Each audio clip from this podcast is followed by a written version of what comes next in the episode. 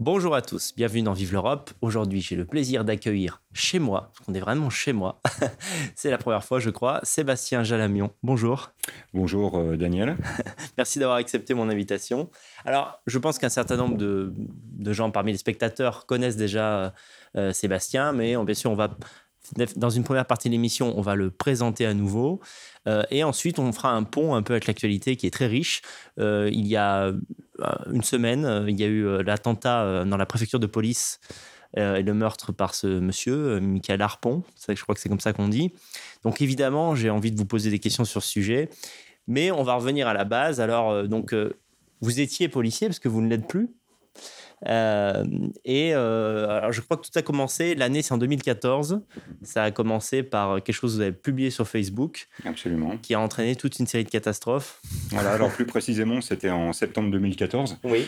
Euh, un événement assez marquant a été donc l'enlèvement et la décapitation du guide de montagne Hervé Gourdel en Algérie. Je, vous interromps tout de suite parce que effectivement, je vais mettre une photo euh, d'Hervé Gourdel parce que vous avez dit quelque chose dans, un, dans une vidéo que j'ai vue de vous qui m'a marqué. Mhm. Vous avez dit ce type-là, on l'a déjà tous oublié. Mhm. Et c'est vrai que quand j'ai lu votre livre, il a fallu que je cherche pour trouver qui, était ce mec. Alors que je m'intéresse à l'actualité politique, c'est-à-dire qu'il y a tellement d'attentats, mhm. et c'était, je voulais vraiment signaler ça, qu'on oublie nos morts déjà. Bon, ça, c'est le premier point. Alors, dans mon cas, je risque pas de l'oublier vu tout ce qui Bien sûr, que vous arrivez, ouais. suivi, mais euh, il apparaît que Hervé Gourdel euh, avait été euh, décapité en signe d'allégeance à l'État islamique, qui lançait à la même période une propagande qui consistait en appel au meurtre, en fait, hein, vis-à-vis -vis des Français euh, en donnant le mode opératoire. Si vous n'avez pas euh, d'armes, euh, utilisez un couteau. Si vous n'avez pas de couteau, une pierre, un véhicule, etc. Et en fait, on remarque que ces appels à commettre des meurtres qui n'ont pas été manifestement suffisamment pris au sérieux se sont produits sur notre territoire mmh dans les mois et les années qui ont suivi. Et donc, par conséquent, aujourd'hui, on les prend au sérieux. Aujourd'hui, quand on parle de l'État islamique, on sait qu'il y a une menace, on sait qu'il y a un danger. Oui. À cette époque, manifestement, tout le monde est passé à côté, parce que c'était de l'autre côté de la Méditerranée, parce que ça s'est passé en Algérie. Mais pour avoir vu, euh, à l'époque peut-être euh, par, par, le plus grand des hasards, la vidéo de la décapitation d'Hervé Gourdel, oui. c'est interminable. C'est une exécution d'une euh, barbarie sans nom. Oui. Et les, individus, qui, les terroristes, les assassins d'Hervé Gourdel, euh, se sont revendiqués comme étant membres d'ACMI, c'est-à-dire euh, d'Al-Qaïda au Maghreb islamique, oui. Euh, qui était donc proche de la mouvance de Ben Laden. Mhm. qui avait été tué à l'époque, oui. Al-Qaïda, et donc qui cherchait manifestement un nouveau chef, un nouveau groupe, des nouveaux porteurs de leur idéologie et appliquant euh, les instructions données par l'État islamique en exécutant le français Hervé Gourdel du seul fait qu'il était français, mhm. euh, ils ont fait allégeance à l'État islamique. C'est-à-dire qu'en fait, pour être bien clair, ce n'est pas l'État islamique qui a commandité ça. Non. C'est-à-dire qu'en fait, un groupe l'a fait autonome. Un groupe terroriste qui a décidé. C'est encore plus grave. Absolument. Oui, oui. Absolument. Alors, je ne sais plus si c'était avant ou après. On a eu aussi cette histoire que tout le monde a oubliée d'un type qui a été décapité sur le sol français. D'ailleurs, c'était dans la région, c'est dans le coin, en fait. Oui, à Saint-Quentin-Falavier. Euh, voilà, voilà. Toutes ces choses étaient annonciateurs de l'apocalypse qui après aboutit sur le Bataclan, etc. Donc, voilà. Donc, vous avez réagi, mais euh, mais en fait sur un compte qui n'était pas un compte euh, personnel en fait c'était un non, c'était un compte euh, que j'avais créé en 2011 si ma mémoire est bonne euh, qui était un compte anonyme oui. c'était un, petit peu je dirais mon violon d'ingre c'est-à-dire que j'y exprimais non pas des opinions politiques Je mhm. j'étais pas dans le militantisme c'était même plutôt littéraire puisque j'avais un site littéraire à l'époque mhm. voilà qui s'appelait raconte-moi.fr qui n'existe plus mais qui était axé voilà sur le sur la littérature c'était complètement léger je dirais mhm. c'était pas du tout ni engagé sur le plan politique, ni euh, engagé sur le plan de l'islam. Ni... C'est pas des sujets que j'avais l'habitude de traiter. Quoi. Et puis alors là, donc, à partir du moment où j'ai publié ces réactions à chaud, euh, je suis allé jusqu'à mettre euh, la photo, par exemple, de Al-Baghdadi, le calife proclamé de l'État islamique avec une cible, ce genre de choses. Et donc, j'ai été convoqué par ma hiérarchie un lundi matin en prenant mon service. Euh, et j'ai vu la copie d'écran de ces mhm. publications, en fait, qui était sur son bureau. Mhm. Et j'ai rapidement compris que j'avais été dénoncé, en fait, par une de mes collègues de travail qui s'était dit euh, choquée par ces publications.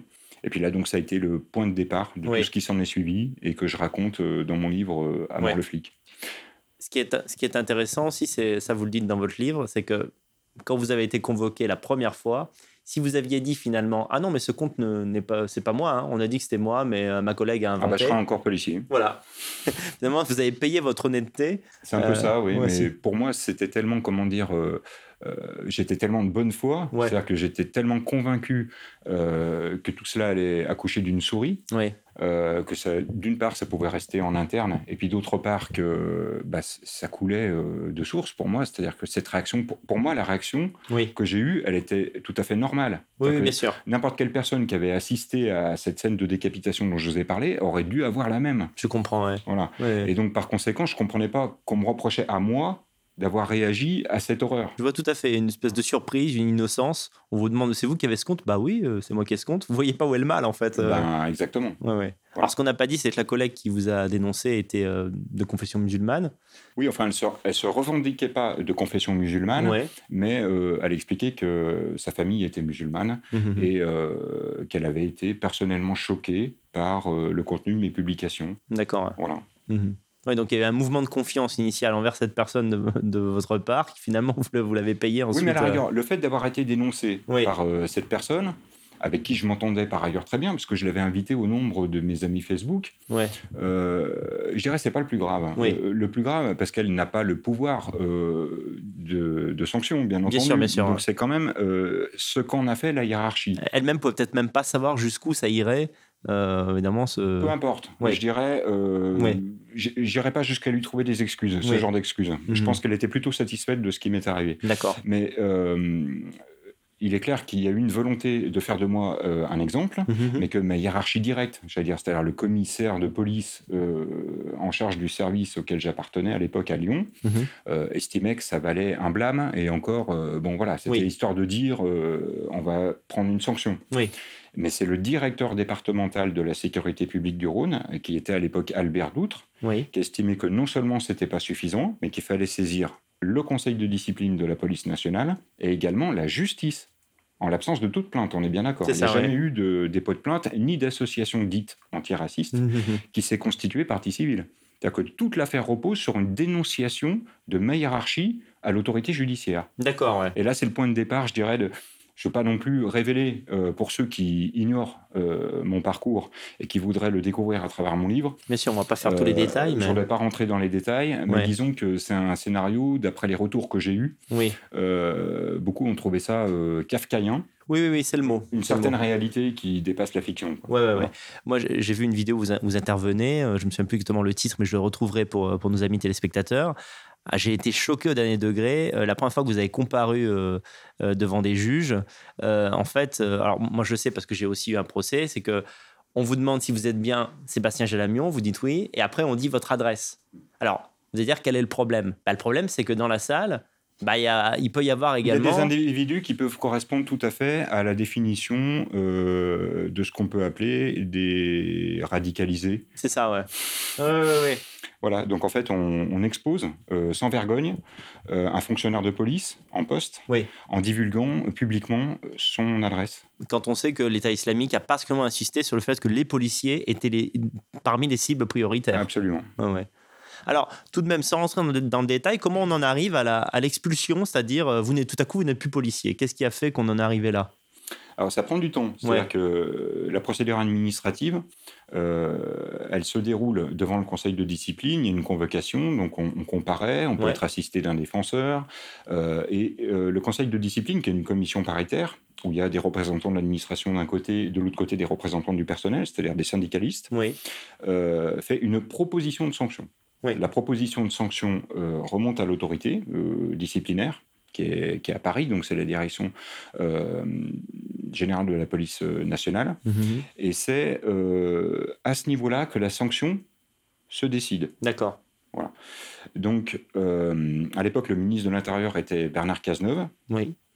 Et entre le moment où la sanction a été définitive de révocation a été prononcée et la première sanction en fait qui a été prononcée à mon encontre, c'était une suspension de deux ans.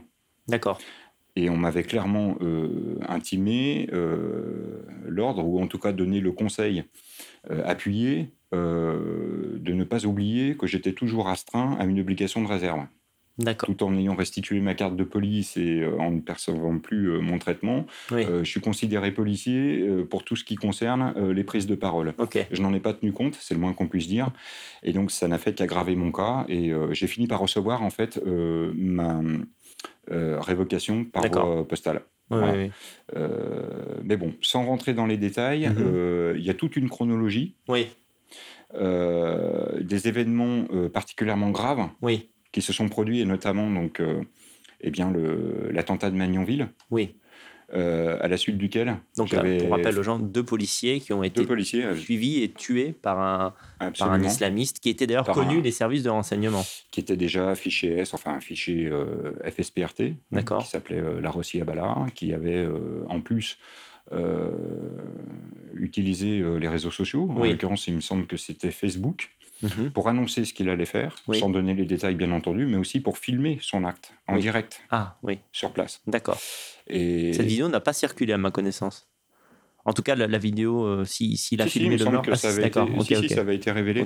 d'accord, d'accord. Il, avait filmé avec son téléphone en direct euh, ah, sur Facebook le, voilà ce qu'il venait de faire et il montrait le corps des, ah, des policiers qui venaient d'assassiner.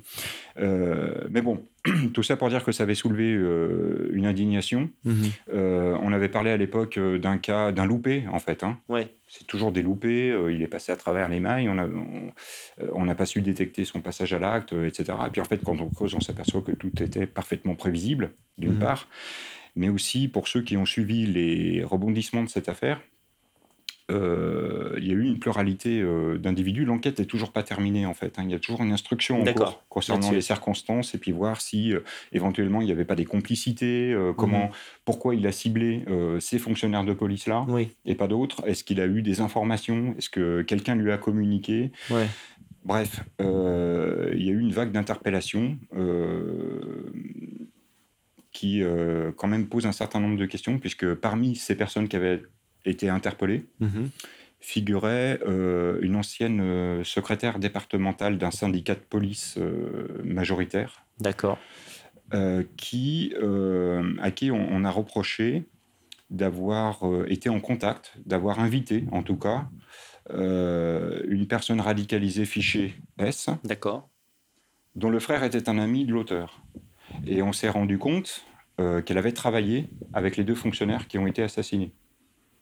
Donc au fort de ces événements, une perquisition a eu lieu à son domicile. On a retrouvé une clé USB sur laquelle figuraient euh, des listes de noms de mmh, fonctionnaires de police et qu'elle avait remis à sa fille en disant avoir effacé les données. Mais en fait, on n'efface pas complètement euh, les données. Quoi qu'il en soit, on a retrouvé la liste, euh, enfin la trace des mmh. fichiers qu'elle contenait. Et bizarrement, au bout de trois ou quatre jours de garde à vue, je crois, elle a été relâchée, remerciée du syndicat Alliance D'accord. Et nommé à un poste supérieur, en l'occurrence brigadier-major de police. D'accord. Donc, euh, le profil de cette personne est assez euh, inquiétant, puisque, eu égard à ce qui s'est passé donc, euh, le 3 octobre, l'attentat de la préfecture de police, ouais. on avait affaire donc, à, un individu qui s'est converti à l'islam après avoir intégré la police nationale. Et il apparaît que la personne dont je parle là était elle aussi une convertie. À l'islam. D'accord. Sa fille l'était aussi, et c'est pour ça qu'elle avait une copine euh, radicalisée, euh, dont le frère était un ami du terroriste qui a tué deux policiers à leur domicile. Oui, donc on a, il y a une espèce de phénomène, une chape de plomb. Euh, oui, puis il y a une chape de plomb vis-à-vis de ce genre de sujet, c'est-à-dire que vu que ça met en cause peut-être une absence de vigilance au sein de l'administration policière, eh bien, on veille à ce que les médias n'en sachent pas trop non plus. D'accord. Et on préfère tuer la polémique quitte à terre euh, ce qui est mmh. finalement d'intérêt public. Parce que je pense que ça concerne tout le monde. Si la police se fait noyauter, euh, ça, ça concerne la sécurité de l'ensemble de nos concitoyens. bien sûr. Exactement. On reviendra euh, tout à l'heure, si vous voulez, sur euh, tout à fait, tout à fait. Les révélations qui ont été faites autour de, mhm. du cas de Michael Harpon, qui sont mhm. juste hallucinantes. Incroyable. Mais je voudrais rappeler simplement qu'il il a été signalé par deux de ses collègues en 2015 pour s'être vanté sur verbalement. En, direct, quoi. Il l'a dit. Et sur son lieu de travail. Ouais, ouais, ouais. C'est très grave. Sur son lieu de travail. Pas dans le privé, sur hmm. son lieu de travail. Euh, il s'est réjoui des attentats de Charlie Hebdo et de l'hypercachère. Ce qui n'a pas été dit dans la presse, mais de ah, sources policières, on sait, on sait qu'il a aussi ouais. vanté l'attaque de l'hypercachère. Et par conséquent, le signalement a été fait ouais. par les fonctionnaires de police qui ont été témoins ou qui ont entendu oui. ces propos. Ils ont fait leur boulot, ils l'ont dit. Mais sous prétexte qu'il n'y a pas de trace écrite, on dit que c'est de la faute des fonctionnaires qui l'ont dit parce qu'ils auraient dû écrire. Mais ça marche pas comme ça dans l'administration. On a une obligation de rendre compte, on le fait verbalement. Ensuite, on attend les instructions. Si la hiérarchie dit bah, vous faites un rapport, on fait un rapport. Ah, si elle dit vous faites pas de rapport, on fait pas de rapport. Et si on décide de faire quand même un rapport et qu'ils veulent pas que ça soit transmis au-dessus, il est court-circuité, il passe à la corbeille. Mais ce qui est incroyable, c'est que en fait, juste pour dire 2015, 2015, dans le même temps, j'étais suspendu. Oui, oui, oui. Comprenez le deux poids, de mesure C'est-à-dire que d'un côté, la hiérarchie policière estime que quelqu'un qui se réjouit des attentats de Charlie Hebdo et de l'hypercachère peut continuer à exercer ses fonctions au sein de la direction du renseignement de la préfecture de police. Ça veut dire en ayant une accréditation secret défense. Et dans le même temps, on fait un exemple avec moi pour des publications à deux balles sur euh, Facebook. Ouais, ouais, ouais. Anonyme. Incroyable. Voilà. Incroyable. juste mettre ces deux affaires en parallèle. Déjà, c'est énorme. Mais surtout, euh, là, c'est difficile de se dire c'est de l'incompétence. On se dit là, c'est pas une incompétence de la part de la hiérarchie, c'est qu'il y a une volonté de laisser des gens comme ça s'installer à des postes de police. On, peut le voir que comme ça. Je dirais, je dirais pas ça. D'abord, il y, y, a un double phénomène. Ouais. Euh, le premier, c'est qu'effectivement, euh, par rapport à un certain nombre de débordements que peuvent avoir euh, les policiers, oui. par rapport à leur prise de parole, que ce soit sur leur lieu de travail, la hiérarchie qui en est saisie, elle ne peut pas fermer les yeux. Il faut qu'il y ait une sanction. D'accord. Dans mon cas, ça a été un peu excessif, mais je dirais, bon, je peux comprendre ça. Oui, oui. Mais d'un autre côté, paradoxalement, quand on touche aux problèmes liés à la radicalisation islamique, par exemple, mhm. Euh, il va y avoir une crainte euh, d'être poursuivi euh, pour discrimination. c'est un petit peu le bal des faux si vous me permettez l'expression. On, va donner un exemple. Aujourd'hui, suite au drame qui s'est produit à la préfecture de police de Paris, on a le ministre de l'Intérieur, mais aussi le Premier ministre, le président de la République lui-même, qui dit Oula, on va chasser l'hydre, hein, on va serrer les mailles du filet, et puis on va réévaluer tous les agents, etc. Mais ça, c'est du vent. Mhm. Euh, dire qu'il faut signaler euh, des individus euh, qui montrent des signes de radicalisation. Déjà, il faut la définir. C'est quoi des signes de radicalisation? C'est le fonctionnaire qui fait sa prière C'est le Où est-ce que, ça commence? Où est-ce que ça commence? Donc moi, j'ai une explication. Moi, j'ai une réponse. C'est peut-être pas celle de l'administration. Ils, n'ont pas expliqué ce qu'ils attendent. Pour moi, est radicalisé quelqu'un qui fait passer les lois de l'islam avant celles de la République. Point quelle que soit sa tenue vestimentaire, quel que soit s'il euh, prie sur son lieu de travail ou pas. Quelqu'un qui fait passer les lois de l'islam avant celles de la République, il est radicalisé. Point. Hmm. En l'occurrence, il pas chercher plus loin. pour Michael Harpon, ne pas serrer la main à une femme dans le cadre du travail. Par exemple. il y avait hmm. d'autres signes euh, manifestement avant, notamment euh, des témoins de son voisinage qui se trouvaient être policiers également. D'accord. Qui ont révélé que ben, le voyaient se rendre à la mosquée salafiste mhm. de Gonesse régulièrement en tenue euh, traditionnelle. On peut considérer que c'est pas vraiment un signe de radicalisation, je dirais, à partir du moment où on dit oui, la liberté vestimentaire et tout, etc. Mais on peut continuer le bal des faux indéfiniment. Bien sûr, À partir du moment où il exerce dans les services de renseignement, qui met une tenue salafiste pour aller dans une mosquée salafiste, on considère qu'il y a au moins un signal d'alerte. Oui, bien sûr, minimum. Sachant qu'en plus, on a appris grâce à l'une des enquêtes parlementaires qui a été ouverte euh, mhm. suite au fait, de la bouche même de Christophe Castaner, euh, qui n'était pas aux responsabilités à l'époque, mais en tout cas, donc il l'a reconnu, il y a eu des dysfonctionnements flagrants, en ce sens que le nommé Michael Harpon s'est marié en 2014, et que le fait de se marier pour euh, un fonctionnaire habilité secret défense, oui. qu'il soit policier ou non, hein, mhm. dès l'instant qu'on est habilité secret défense et qu'on se marie, c'est un changement de situation qui nécessite une réévaluation. Ah d'accord. Et cette réévaluation n'a pas été faite. Oui, d'accord. Oui, parce qu'il aurait peut-être pas passé la réévaluation. On aurait peut-être euh, pu se rendre compte D'accord. Euh, qu'il euh, était, depuis son entrée dans l'administration, qui date de 2003, eh bien, en 2014, il était probablement radicalisé. Il s'est converti à l'islam, je rappelle, en 2008. D'accord, d'accord. Alors, on va revenir sur ce cas parce que ça fait l'actualité, mais je voudrais parler encore un peu de, de Magnanville. Au moment où ça arrive, donc c'est 2016, vous êtes au cœur de, votre affaire, vous vous battez pour, euh, pour rétablir la, justice. Comment vous le recevez? Est-ce que vous vous dites, bah, vous êtes conforté dans vos idées? Est-ce que vous dites finalement c'est moi qui ai raison? Euh, J'avais raison de, craindre, j'avais raison de m'exprimer. Qu'est-ce que vous dites à ce moment-là? Non, j'étais, j'étais pas dans cet état d'esprit. J'étais plutôt en colère. Ouais. Et, j'avais le sentiment que nos dirigeants de l'époque, en, particulier le ministre de l'Intérieur et le directeur général de la police nationale, euh, ne, voyait pas ce qui était en train de se passer dans les rangs de la police nationale. Cette colère qui montait. Et, elle s'est concrétisée, notamment par le mouvement des policiers en colère, qui s'est traduit par des manifestations sans précédent. En... Moi, j'avais jamais vu ça. Euh, honnêtement, euh, mmh. j'avais jamais vu ça. Des fonctionnaires de police qui manifestent sur leur temps de service avec leur véhicule Giro de ton sur les Champs-Élysées, tous les soirs, euh, la mayonnaise qui prend dans toutes les, villes de France, l'omerta des médias, mais les réseaux sociaux qui permettent de voir que c'est un phénomène d'une ampleur euh, jamais vue, mhm. euh, des tentatives de vouloir faire des exemples, comme avec moi, en sanctionnant des meneurs présumés qui se traduisent par un recul de la hiérarchie qui sent qu'elle perd le contrôle.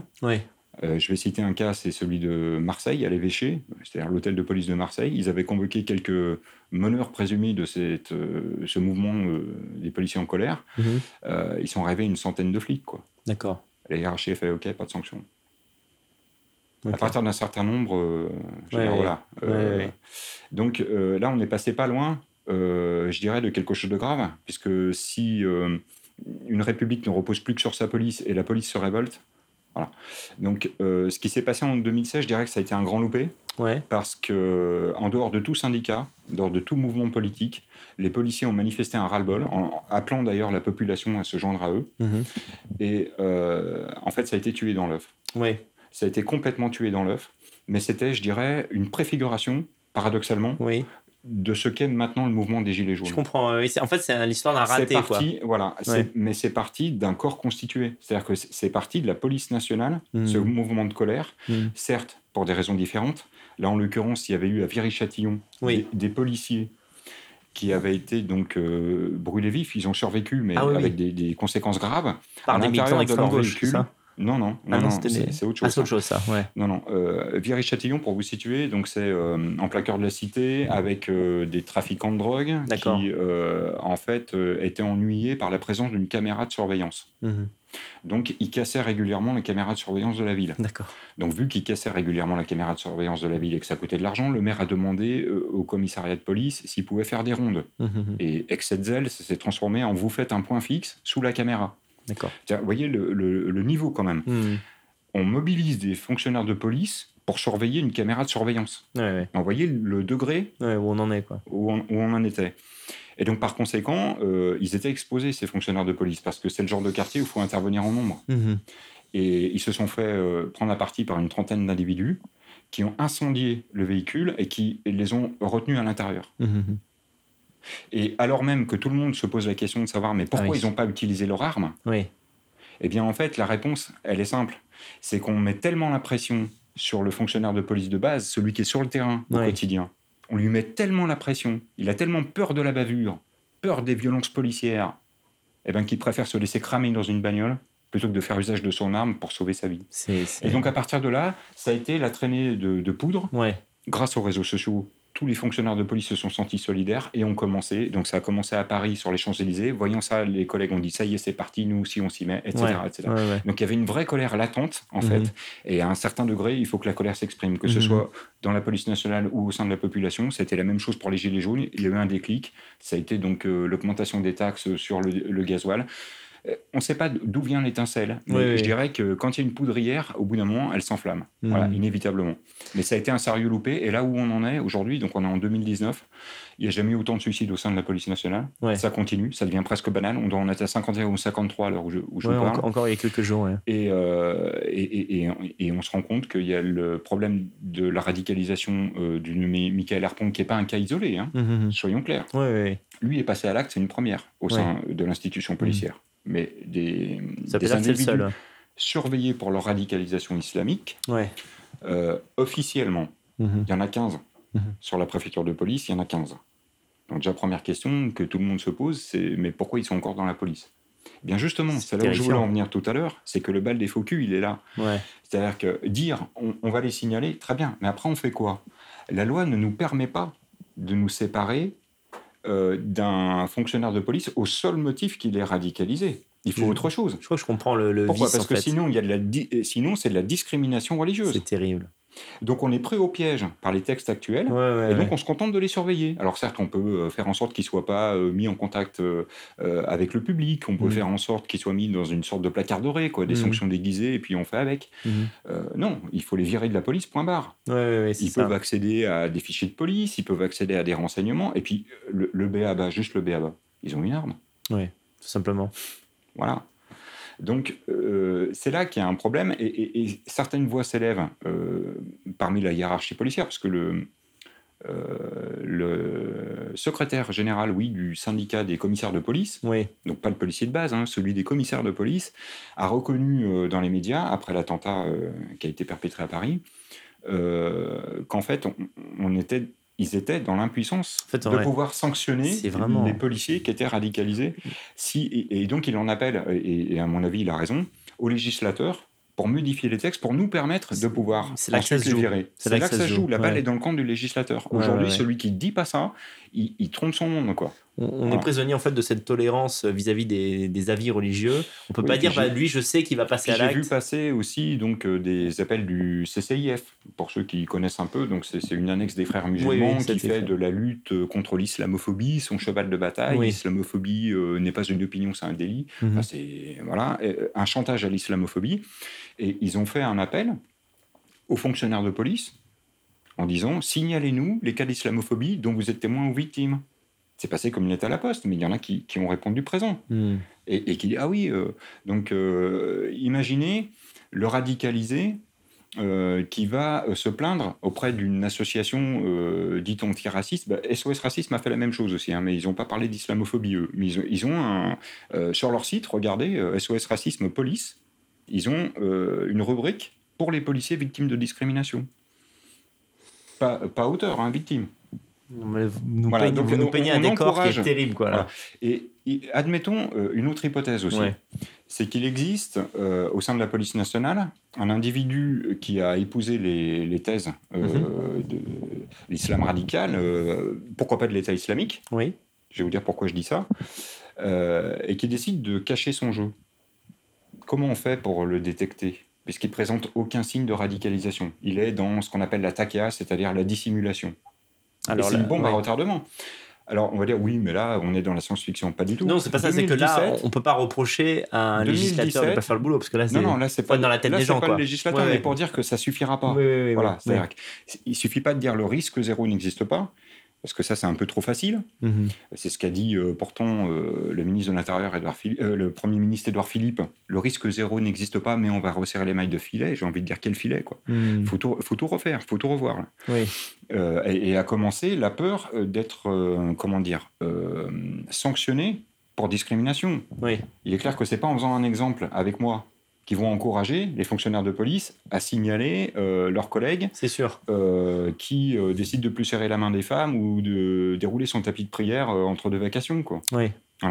Et par ailleurs, au-delà de cette peur du, procès, pour revenir sur le cas de dissimulation, En 2017, on a eu un cas, un certain euh, Mamadou D ou B, je sais plus, mhm. en région parisienne, euh, qui était donc euh, gardien de la paix, une quarantaine d'années, et dont on a su par la presse, je crois que c'était un article de l'Express à l'époque, qu'il était proche des idées de Daesh, de l'État islamique. D'accord. Mais comment il a pu rentrer dans la police, etc. Mais c'est pire que ça. C'est-à-dire que c'est même pas la police qui l'a détecté, c'est la justice qui a prévenu la hiérarchie policière attention, vous avez une taupe. Oh Alors comment c'est possible? Eh ben, C'est pas compliqué.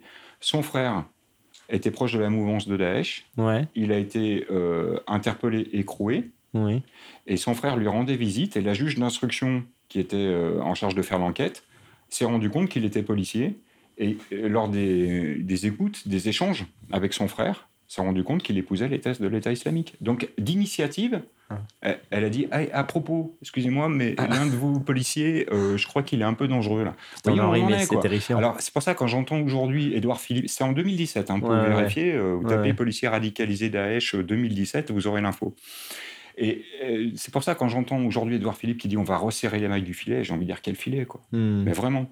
Comme le cas de cet ancien policier fichier FSPRT, c'est-à-dire hmm. pour sa radicalisation islamiste, suivi par la DGSI, donc les services de renseignement, et qui a pu être titularisé fonctionnaire de police.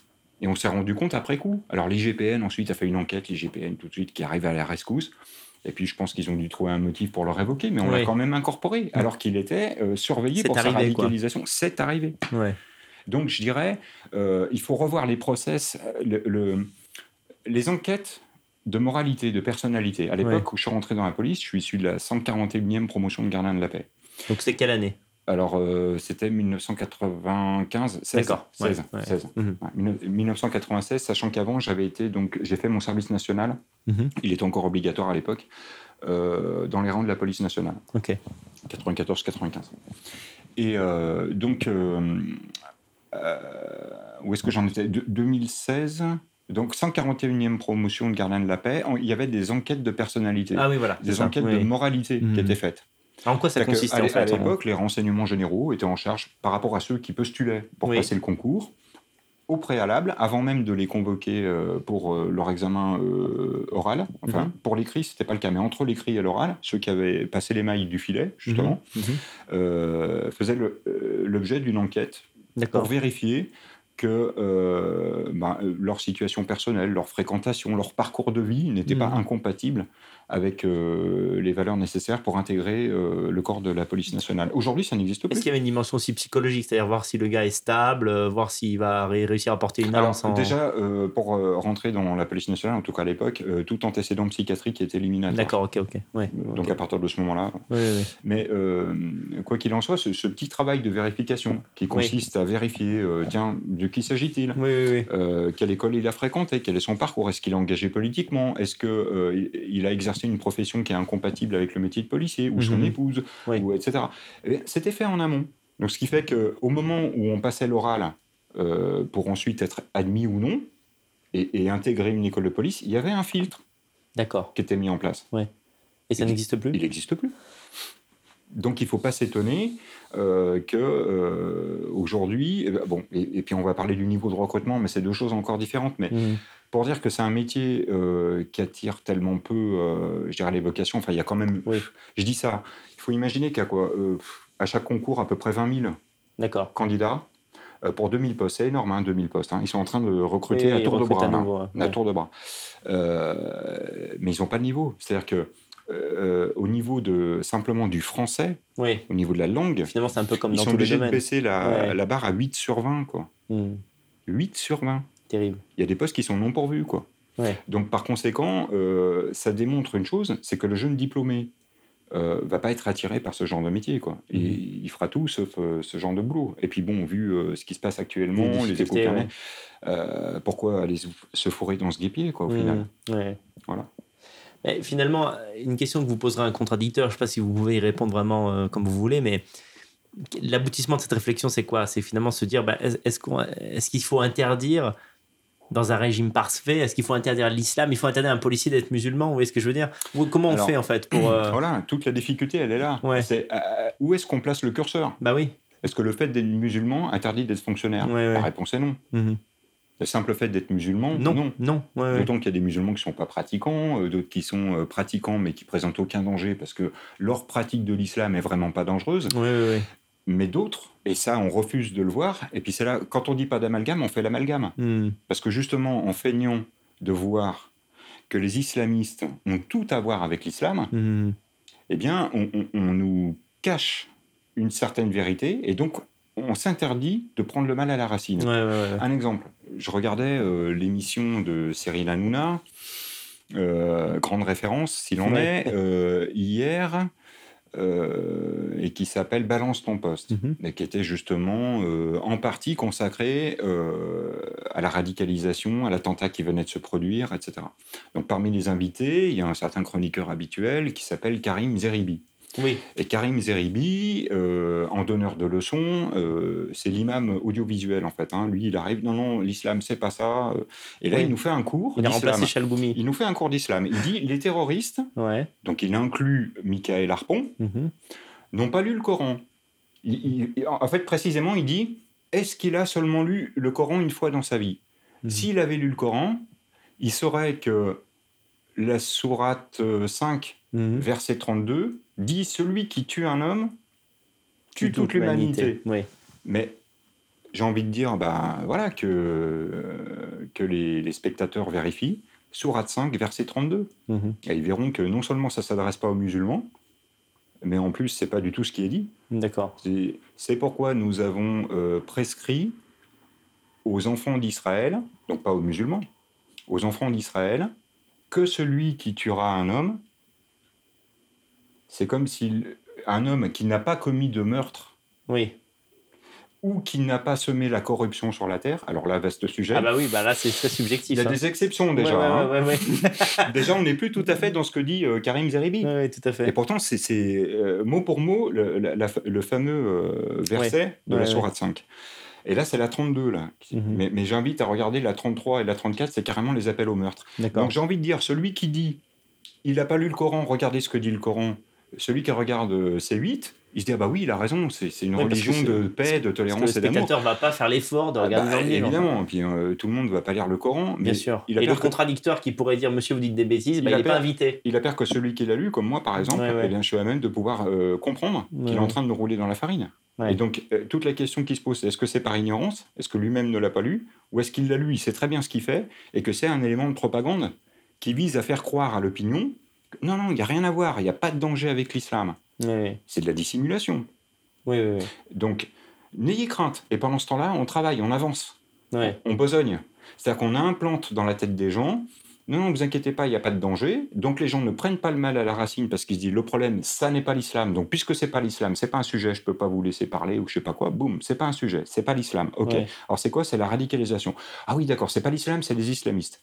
Mais quand on écoute euh, ceux qui connaissent, qui maîtrisent le sujet beaucoup plus que moi d'ailleurs. Mais la frontière, elle est poreuse en fait. Bah, c'est même pire que ça, il n'y en a pas. Hmm. C'est une question de degré. Euh, l'islam, c'est euh, l'islamisme au repos, et l'islamisme, c'est l'islam en action, diront certains. Je ne me souviens plus quel auteur a, dit ça, donc, mais quelqu'un qui l'a vécu de l'intérieur.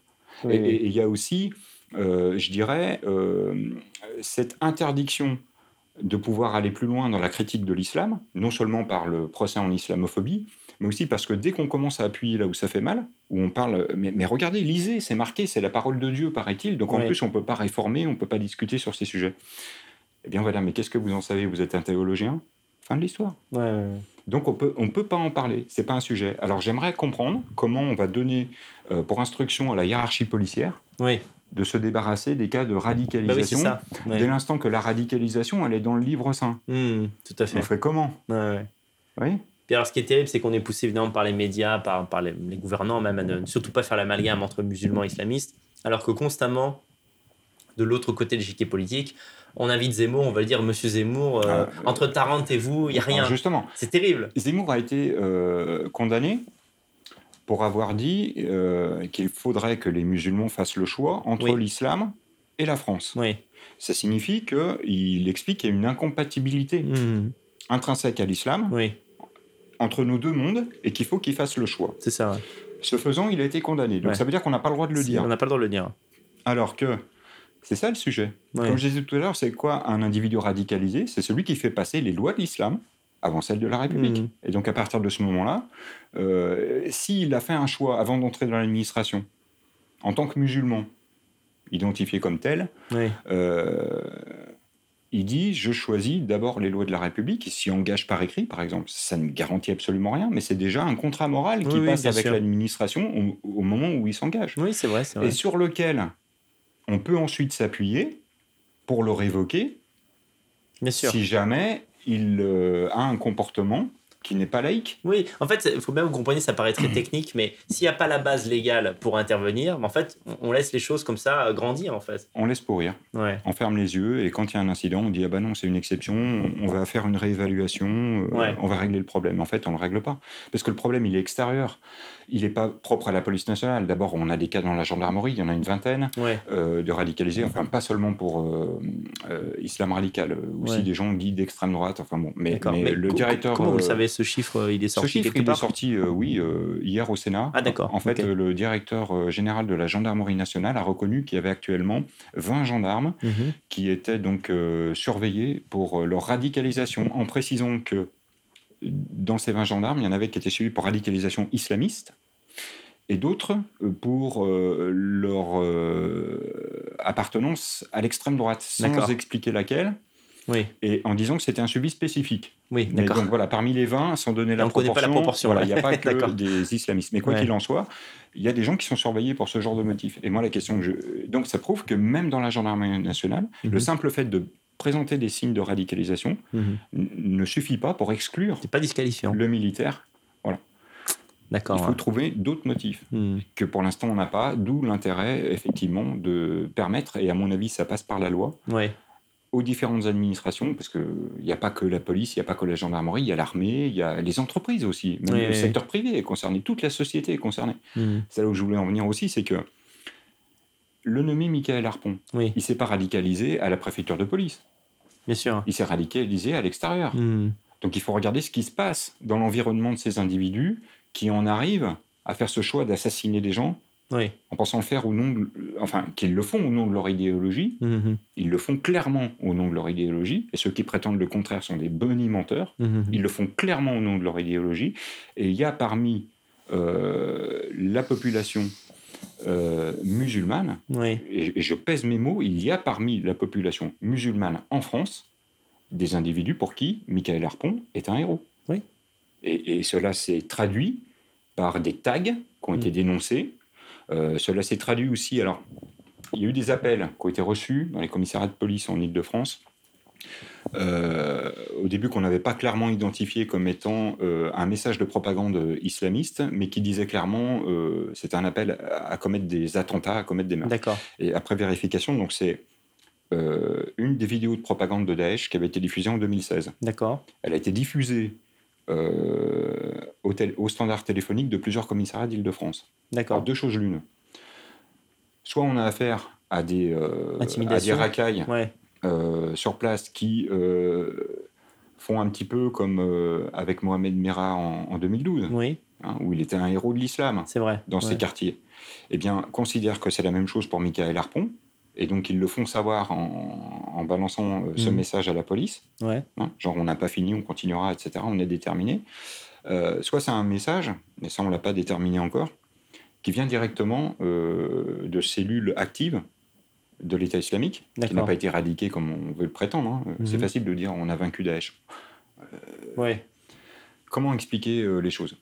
Euh, à l'époque, moi, quand je suis rentré dans la police nationale en tant que policier auxiliaire en 1994, on était en pleine vague terroriste, mhm. déjà à l'époque.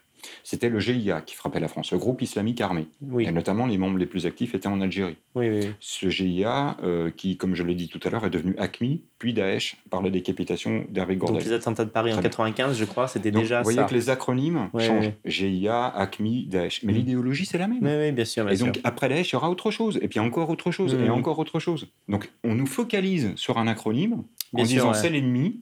Mais en fait, on voit pas qu'il y a l'idéologie constante qui est derrière tout ça. On va se féliciter de la perte d'un territoire, on va dire bon bah Daesh a reculé dans ce pays-là, donc on a gagné. Alors que l'idéologie, elle, est jamais aussi forte que quand ces mecs sont reculés en alors, fait. Alors qu'elle est prônée dans la mosquée du quartier, et tout le monde ferme les yeux quoi. C'est ça. Voilà. C'est un petit peu euh, sur la tête. Mm. Avant qu'on fasse une petite pause, j'ai oublié quand même quelque chose de fondamental. Euh, Attention au fondamentalisme. Hein. Ah oui, il faudra changer de mot. D'important, quelque chose d'important. Vous êtes déjà fiché, je crois. Hein. là, ça va être FSPRT. Là. Ouais, ouais, là, ça va être le. justement, je vous pose la question quand vous m'avez invité, excusez-moi de vous interrompre. Euh, oui, je l'ai dit en aparté, mais je me posais la question de savoir euh, à qui ça va nuire en fait. Est-ce que euh, ma présence va nuire à votre image ou est-ce que c'est vous qui, en m'ayant invité, allez nuire à mon image? Non, je pense que c'est plutôt l'inverse parce qu'on peut difficilement plus me diaboliser actuellement. oui, c'est sûr. en tout cas, on s'en fiche. On fait les émissions qu'on veut. Euh, de toute façon, on verra bien les conséquences. Hein. On n'est pas obligé d'être d'accord sur tous les sujets. Bien sûr, bien sûr. Bah oui, non, mais ça c'est toujours Moi, j'ai pour principe de refuser aucune invitation. J'ai d'ailleurs accepté celle de Cyril Hanouna. Oui, oui, oui. Et je me suis retrouvé dans une espèce de. Je ne vais pas dire de guépier parce que ce serait un peu excessif mais celui qui a préparé l'émission m'avait fait une interview au préalable pour préparer les fiches de Cyril Hanouna et on m'a posé euh, tout sauf les questions qui m'avaient été posées au préalable parce que manifestement elles ne plaisaient pas. Quoi. je donc il était question déjà de savoir euh, faut-il ou non expulser les fichiers S. Donc sous-entendu les fichiers FSPRT.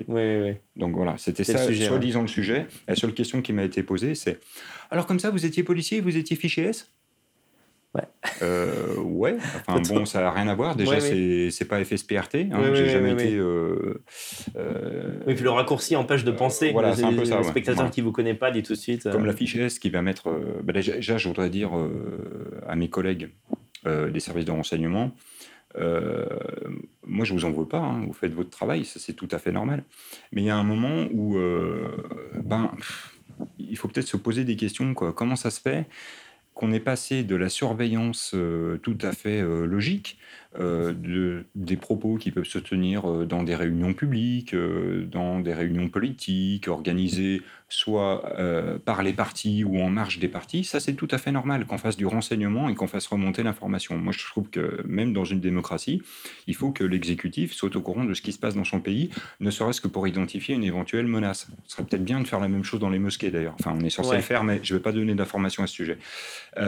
quoi qu'il en soit, euh, il y a une différence entre surveiller et ficher une personne. Une personne qui fait l'objet d'une fiche S, c'est une instruction permanente donnée à tous les services de police, de gendarmerie ou les douanes mhm. euh, de recueillir toute information utile euh, avec qui on voyage, quel véhicule on utilise, les objets qu'on transporte, la direction qu'on prend, etc. Et de faire remonter cette information à un service qui va ensuite dispatcher euh, auprès de ceux qui ont émis la fiche.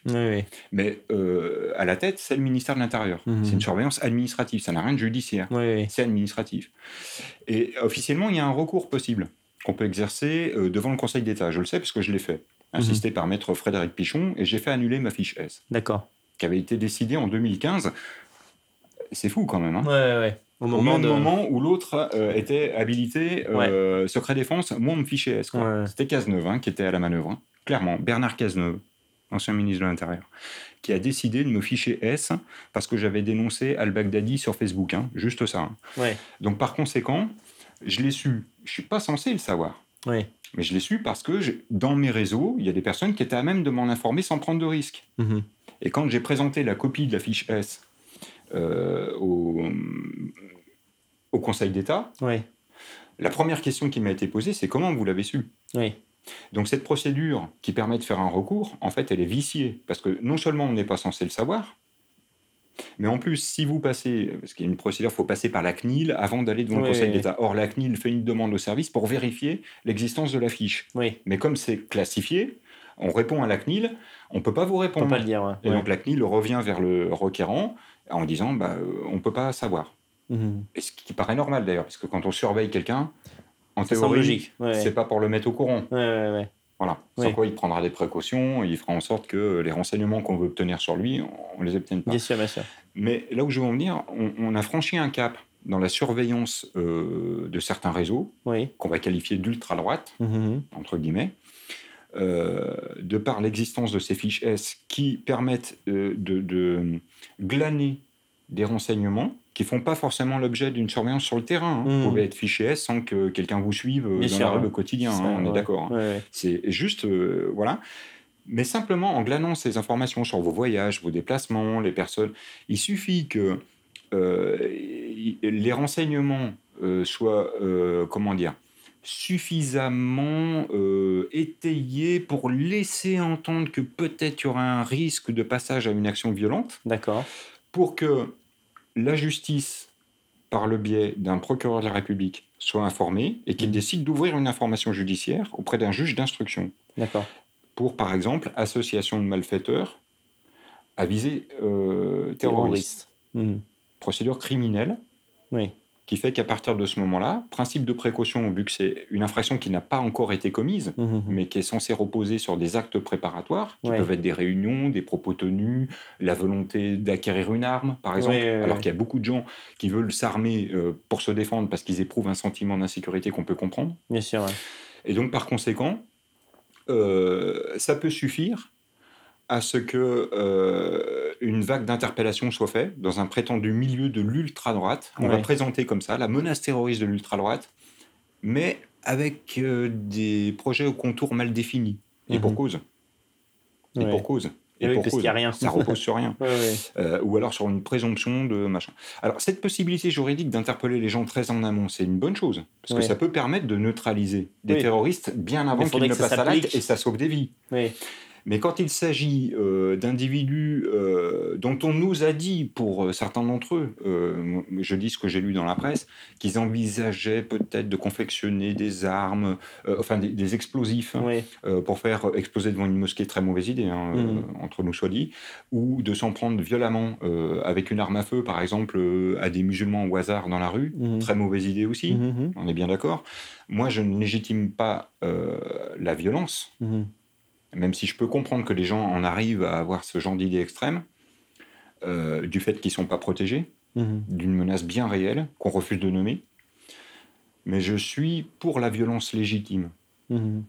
J'entends par là, quand on va sauter à 6 heures du matin ou en pleine nuit en fonction des affaires, euh, des djihadistes qui s'apprêtent à se faire sauter euh, au milieu d'une foule, c'est nécessaire. Et, qu'on leur met la gueule par terre et qu'on leur met les menottes et le pied sur la gueule, c'est de la violence. Mhm c'est de la violence légitime. Oui, oui parce qu'il est bon aussi de rappeler aux spectateurs qu'il y a quand même des, il y a quand même une, il y a quand même une police qui fait son travail. il y a quand même parfois des djihadistes qui sont sur le point de passer à l'action, qui sont arrêtés. Et je dirais que toutes les affaires qui sont démantelées, et pour des raisons qu'on peut comprendre, ne sont pas forcément révélées à l'opinion. Bien sûr, oui. Donc, euh, moi, je, je, jette absolument pas la pierre euh, à mes collègues de la DGSI, à tous ceux qui, d'un point de vue général, sont mobilisés euh, en permanence Mhm. Euh, sur la, lutte contre la menace terroriste. Oui.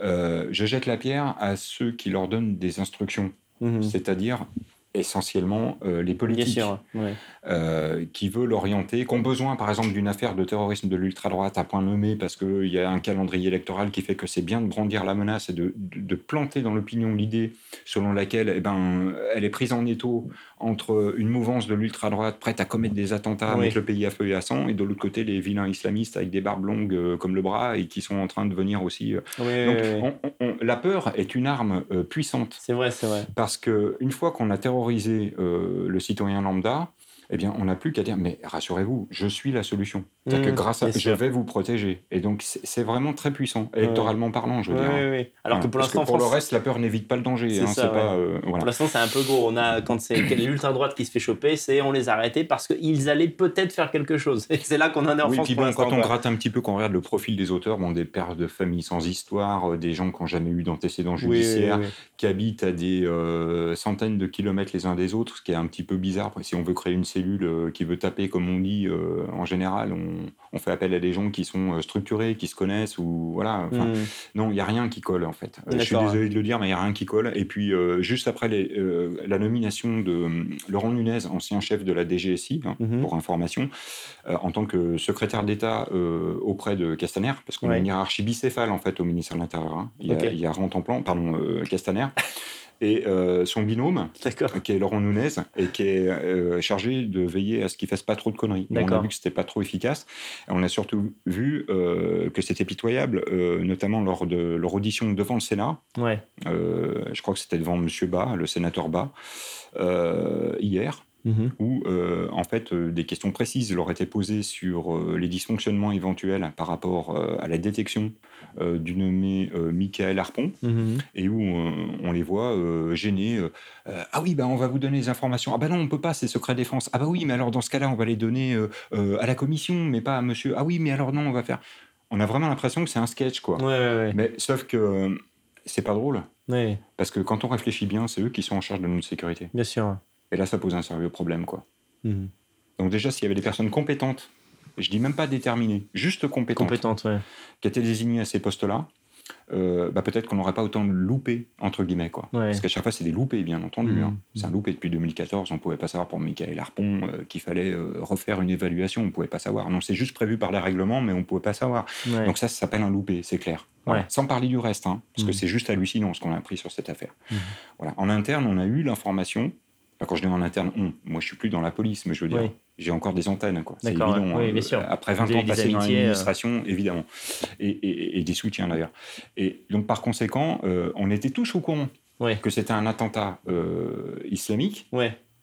Au moment où Castaner a pris la parole Ah, pour dire qu'il y avait euh, voilà et, et que toute la journée des délégués syndicaux nous ont bassinés à occuper euh, la presse euh, immédiate comme enfin la, la presse permanente je sais même pas comment appeler ça les voilà les chaînes d'information continue BFM TV et toutes ces conneries Mm. pour dire, ouais non non il est trop tôt on sait pas c'est peut-être un différent interne toutes les pistes sont mon cul on Quel était cirque. tous au courant la première chose qu'ont fait les fonctionnaires qui ont signalé Imaginez, mettez-vous à, à- à leur place. Mm. Ils l'ont signalé en 2015.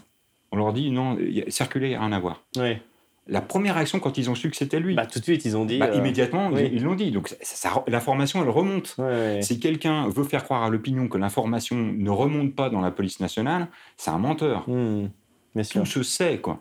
Et celui qui ne transmet pas l'information, c'est un motif de sanction. Hmm. Donc de toute façon, euh, Castaner était au courant. Hmm. Il était sûr. au courant au moment où il a pris la parole. Après, mais- ah, mais on m'a pas dit. En tout cas, de ce que j'ai vu dans son Mais quel est dossier. l'intérêt de gagner du temps, de- de eh, eh, gagner C'est énorme ce qu'il a dit quand même. Oui. Au vu de ce que j'ai vu dans son dossier administratif, il n'était pas radicalisé. Mais évidemment. Ah oui. Non, mais c'est- c'est- imaginez un fonctionnaire du renseignement habilité secret défense dans son dossier. À propos, c'est un islamiste. Oui, oui, bien sûr. Non, mais soyons sérieux, quoi. Non, mais c'est idiot. que, là, on a atteint un degré de foutage de gueule Ouais. qui fait que non, ça va plus, quoi. Mais pourquoi, pourquoi gagner un ou deux jours comme ça? À quoi ça leur sert de, de faire attendre les gens pour finalement dire deux jours après, bon bah ok, il Mais était radicalisé? imaginons que dans l'intervalle, on tombe sur, sur euh, je sais pas moi, un médecin psychiatre qui dit bah, Ouais. je le suivais, il était en crise. Ah bah voilà, c'est un déséquilibré. Fin de la- fin Ah là l'histoire. Toujours les mêmes codes. Le temps, c'est important parce Ouais. que ça peut permettre justement de. po- voilà. De construire un la, narratif. Ouais. la première chose quand on est au courant, c'est de pas le dire. Ouais. Et puis en même temps, il y a l'effet de panique qu'on veut, essayer. Et puis bon, c'est tellement énorme cette affaire. Hmm. C'est tellement énorme que, que les gens, je pense qu'encore encore maintenant, il y a des gens qui n'ont pas pris conscience de la gravité. C'est d'une gravité extrême. l'ensemble des informations classifiées au sein de la DRPP.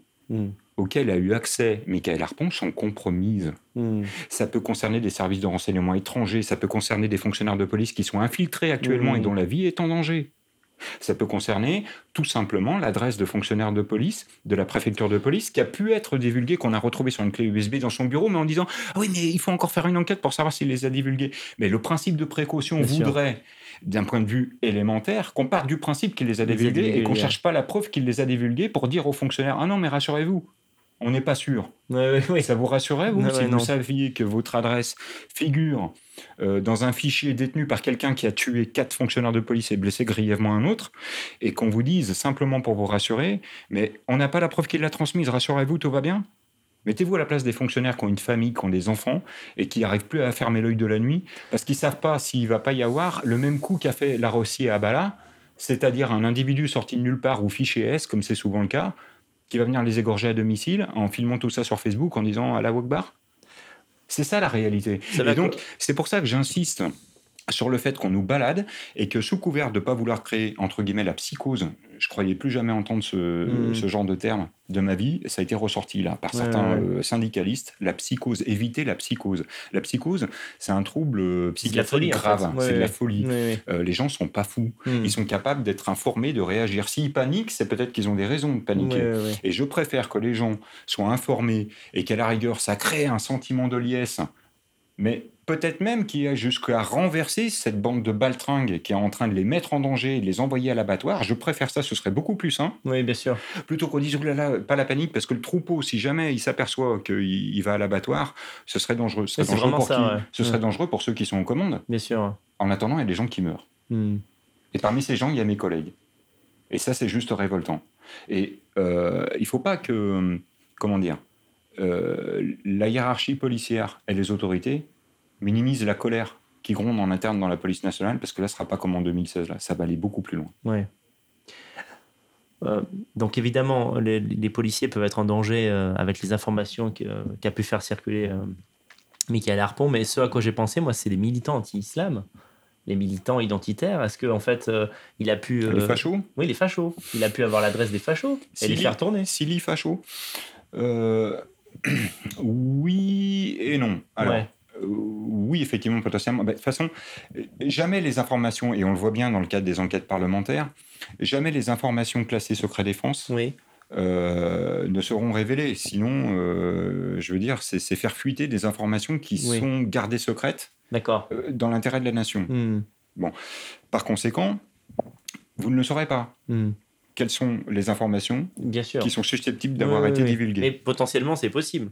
Je veux dire que par exemple, il a pu avoir accès aux fichiers, d'extrême droite. Il suffit de savoir. Il suffit de savoir quelles sont les missions du, des RGPP, des mhm. renseignements généraux de la préfecture de police. C'est un problème à Paris, c'est un peu particulier. Euh, c'est un problème de compétence territoriale par rapport euh, à la DGSI. D'accord. Mais ils ont les mêmes prérogatives. C'est-à-dire qu'à Paris intramuros, il faut bien comprendre que la DRPP, c'est pas un petit service local de renseignement. Mhm. C'est l'équivalent de la DGSI. D'accord. À Paris intramuros, ces compétences DRPP. Ça veut dire que tout ce qui concerne la sécurité, les menaces terroristes, tout type d'informations, mais également celles qui nous sont demandées par des services dans le cadre des coopérations étrangères. Par l'Angleterre, par l'Allemagne, que sais-je encore, peut-être même par des pays comme l'Algérie ou autres. Ils font des demandes de renseignements, par exemple. On s'échange les informations. Mhm. Et heureusement qu'il y a cet échange entre pays, parce que c'est comme ça qu'on arrive à démanteler des cellules terroristes, mhm. qui ne sont pas focalisées euh, d'un point de vue local c'est des réseaux internationaux. Donc on a besoin de cette coopération. Imaginez que ces services-là apprennent que toutes les informations sont compromises. C'est leurs agents à eux qui sont en danger. Bien sûr. Est-ce que ça va les mettre en confiance pour pouvoir divulguer euh, les informations qu'ils ont, mhm. alors que ça peut tomber entre les mains de l'ennemi. Vous voyez la gravité du problème? Donc au-delà des simples fiches S de celui euh, mhm. euh, qui a menacé de lâcher un bout de lardon à moins de 20 mètres d'une mosquée, là je suis en train de parler de choses un peu plus sérieuses. quoi. Mhm, c'est pas que je veux balayer d'un revers de la main.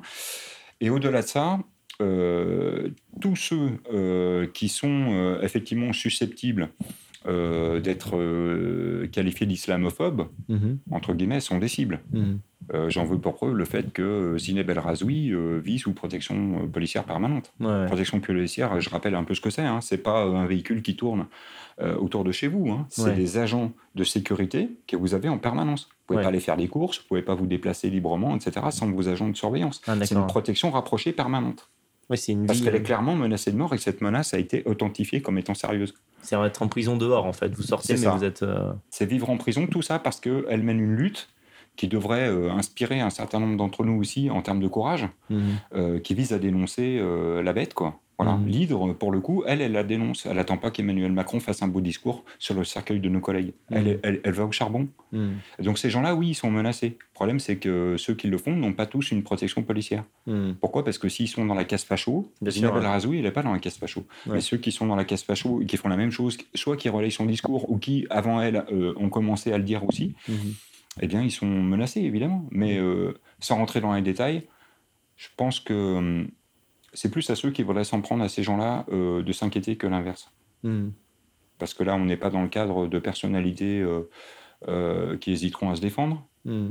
et qui pourraient même aller au-delà de la simple légitime défense. Donc ce serait une grave erreur. Hmm, non, c'est sûr. Je pense qu'ils le savent aussi. Quoi. Bon, on va faire une, une, petite pause pour faire descendre la tension. On revient dans quelques minutes. À tout de suite. Je remercie les organisateurs de m'avoir invité à cet événement de manière à apporter mon témoignage. Comme euh, il a été dit, je suis fonctionnaire de police. Ce qui signifie qu'en parlant devant vous, je commets un acte de résistance, car je suis astreint à une obligation de réserve.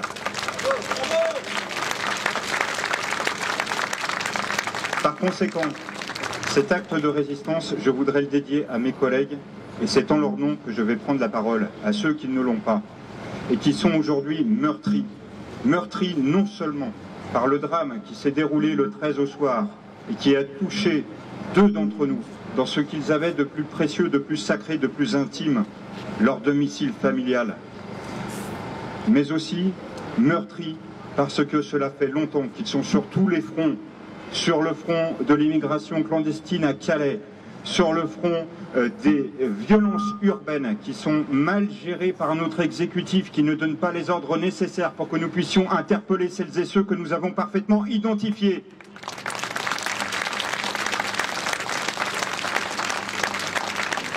Surtout les fronts, car enfin, comme cela a été très bien précisé, nous sommes en sous-effectif et depuis longtemps. Je rappelle que pendant le quinquennat Sarkozy, ce sont 12 500 policiers et gendarmes qui euh, ont été supprimés par le fait du non-remplacement d'un fonctionnaire sur deux euh, qui partait à la retraite. Euh, ces postes n'ont toujours pas été compensés alors que l'augmentation de l'activité policière ne cesse de peser sur l'activité de mes collègues qui se retrouvent, pour ceux qui sont en investigation, jusqu'à 200-300 dossiers par fonctionnaire. C'est ingérable. C'est ingérable et pourtant rien n'est fait. Nous savons que la menace terroriste pèse sur notre pays. Nous avons identifié les auteurs. Nous savions qui était ce monsieur Laroussi Abala il a été interpellé, il a été jugé, il a été condamné à trois ans d'emprisonnement pour avoir organisé une filière djihadiste entre la France et le Pakistan en 2013. Que faisait-il dehors?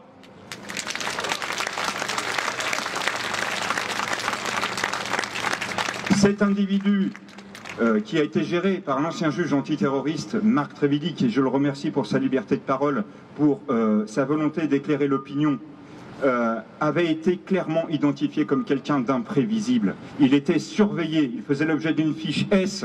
Comment se fait-il qu'on n'a pas pu l'empêcher de passer à l'acte? C'est complètement scandaleux. C'est scandaleux de savoir que nous avons identifié, nous avons fait remonter l'information à l'exécutif comme quoi des Laroussi à Bala, il y en a 4000 sur le territoire prêts à passer à l'acte d'un claquement de doigts.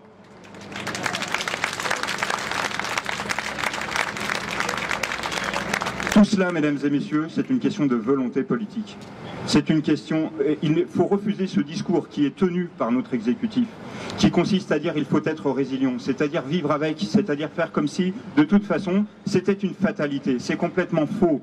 Nous avons, pour peu euh, que nous ayons les instructions claires, les moyens de vous protéger. Mais je vais désigner des responsables, ça ne va peut-être pas vous plaire, mais les principaux responsables, je vais vous le rappeler, mesdames et messieurs. Ce sont celles et ceux qui ont voté pour François Hollande. Ce sont celles et ceux qui ont voté socialiste. Ces gens-là ne sont pas arrivés au pouvoir par un coup d'État. C'est pourquoi je réitère l'appel à la résistance que j'ai lancé à l'ensemble de mes collègues. Je les appelle à faire la même chose que moi, à se départir de leur obligation de réserve, de manière à informer la population, car ce sont eux les électeurs qui peuvent mettre à notre tête un exécutif qui tient la route. Merci.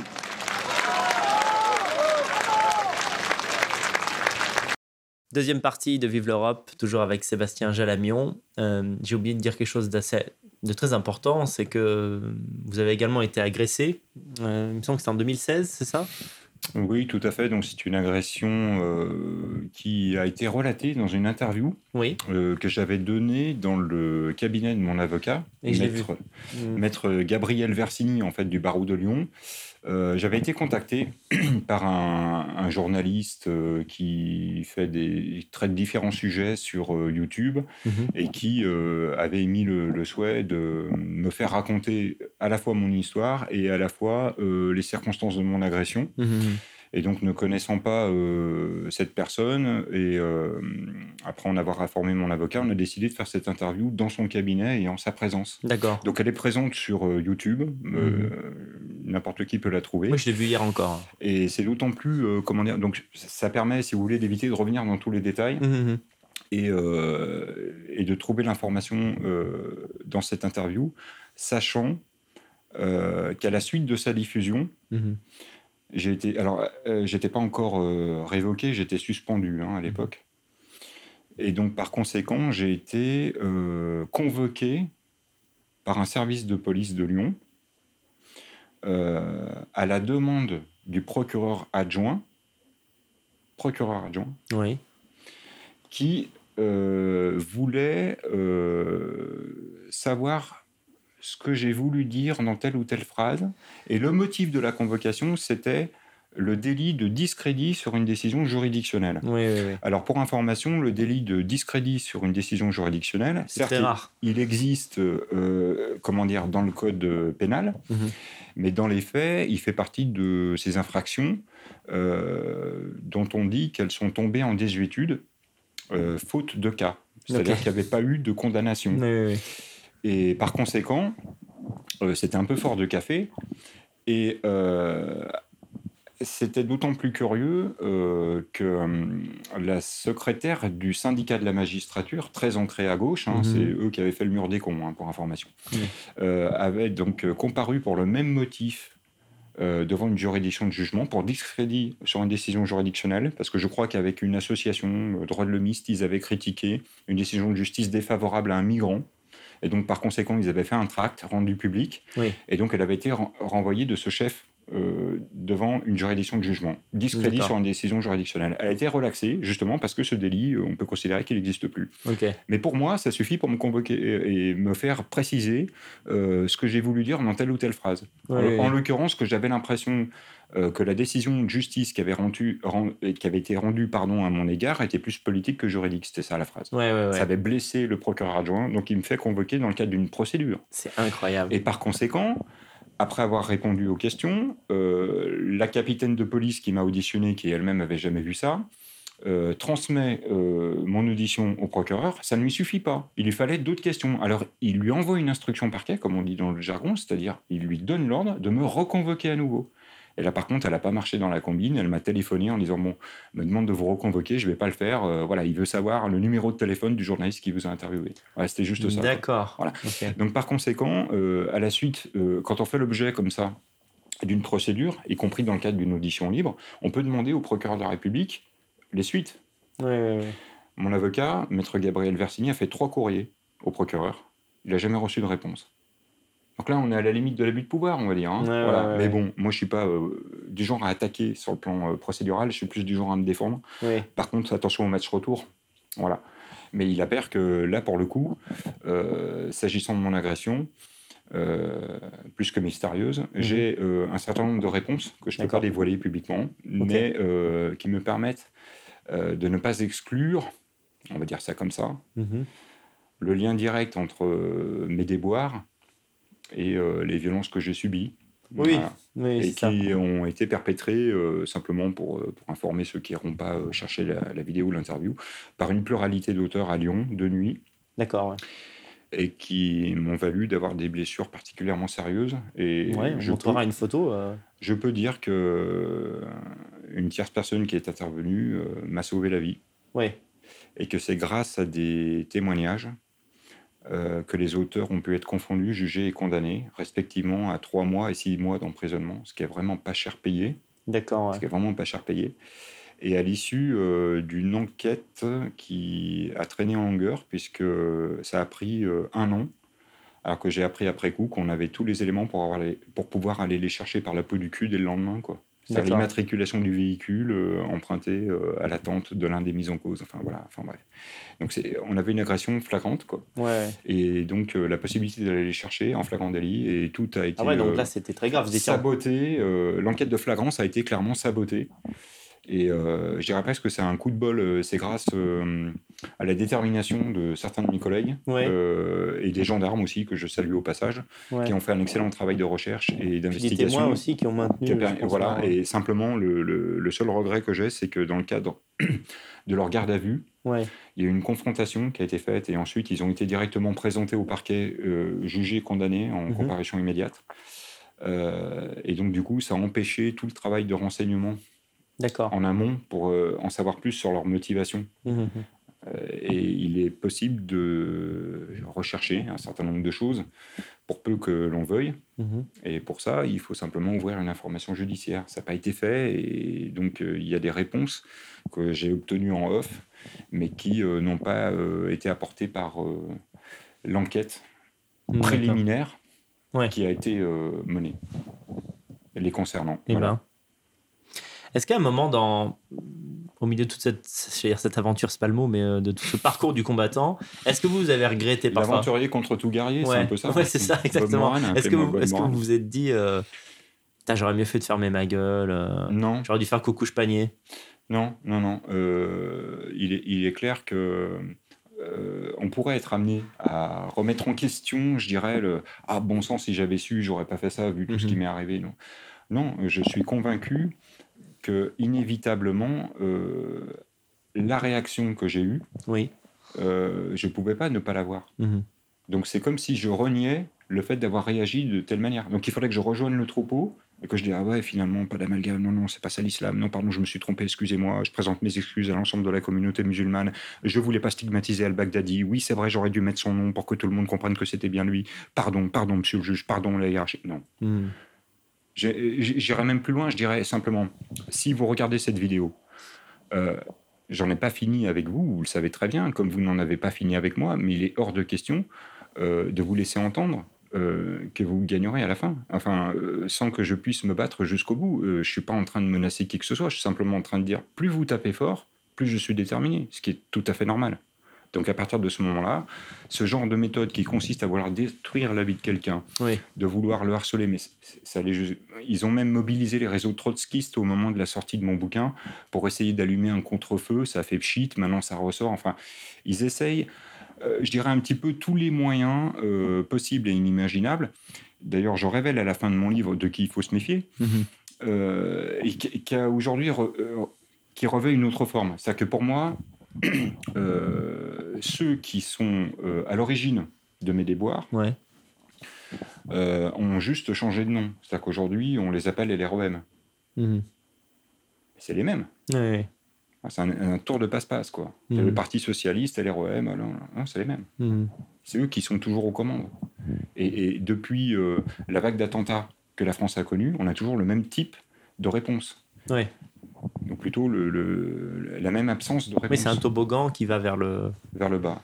Mais toujours dans la même direction. Et c'est pour ça qu'il faudrait s'interroger aussi au niveau géopolitique. Euh, quels sont les intérêts de la France Quelles sont les alliances qu'on peut avoir avec les États wahhabites comme l'Arabie saoudite, le Qatar On vend des armes à l'Arabie saoudite. Ça se sait, secret d'État, faut pas le dire. On essaye de les vendre en catimini, c'est ridicule parce que tout le monde le voit, c'est filmé. On, on vend des armes à l'Arabie saoudite. On a des intérêts financiers avec le Qatar. Le Qatar investit dans notre pays. Les gens vont faire des conférences au Qatar sans les nommer, un ancien président de la République. Bon, ces amitiés-là euh, font qu'en contrepartie, de leur investissement, euh, c'est pas gratuit.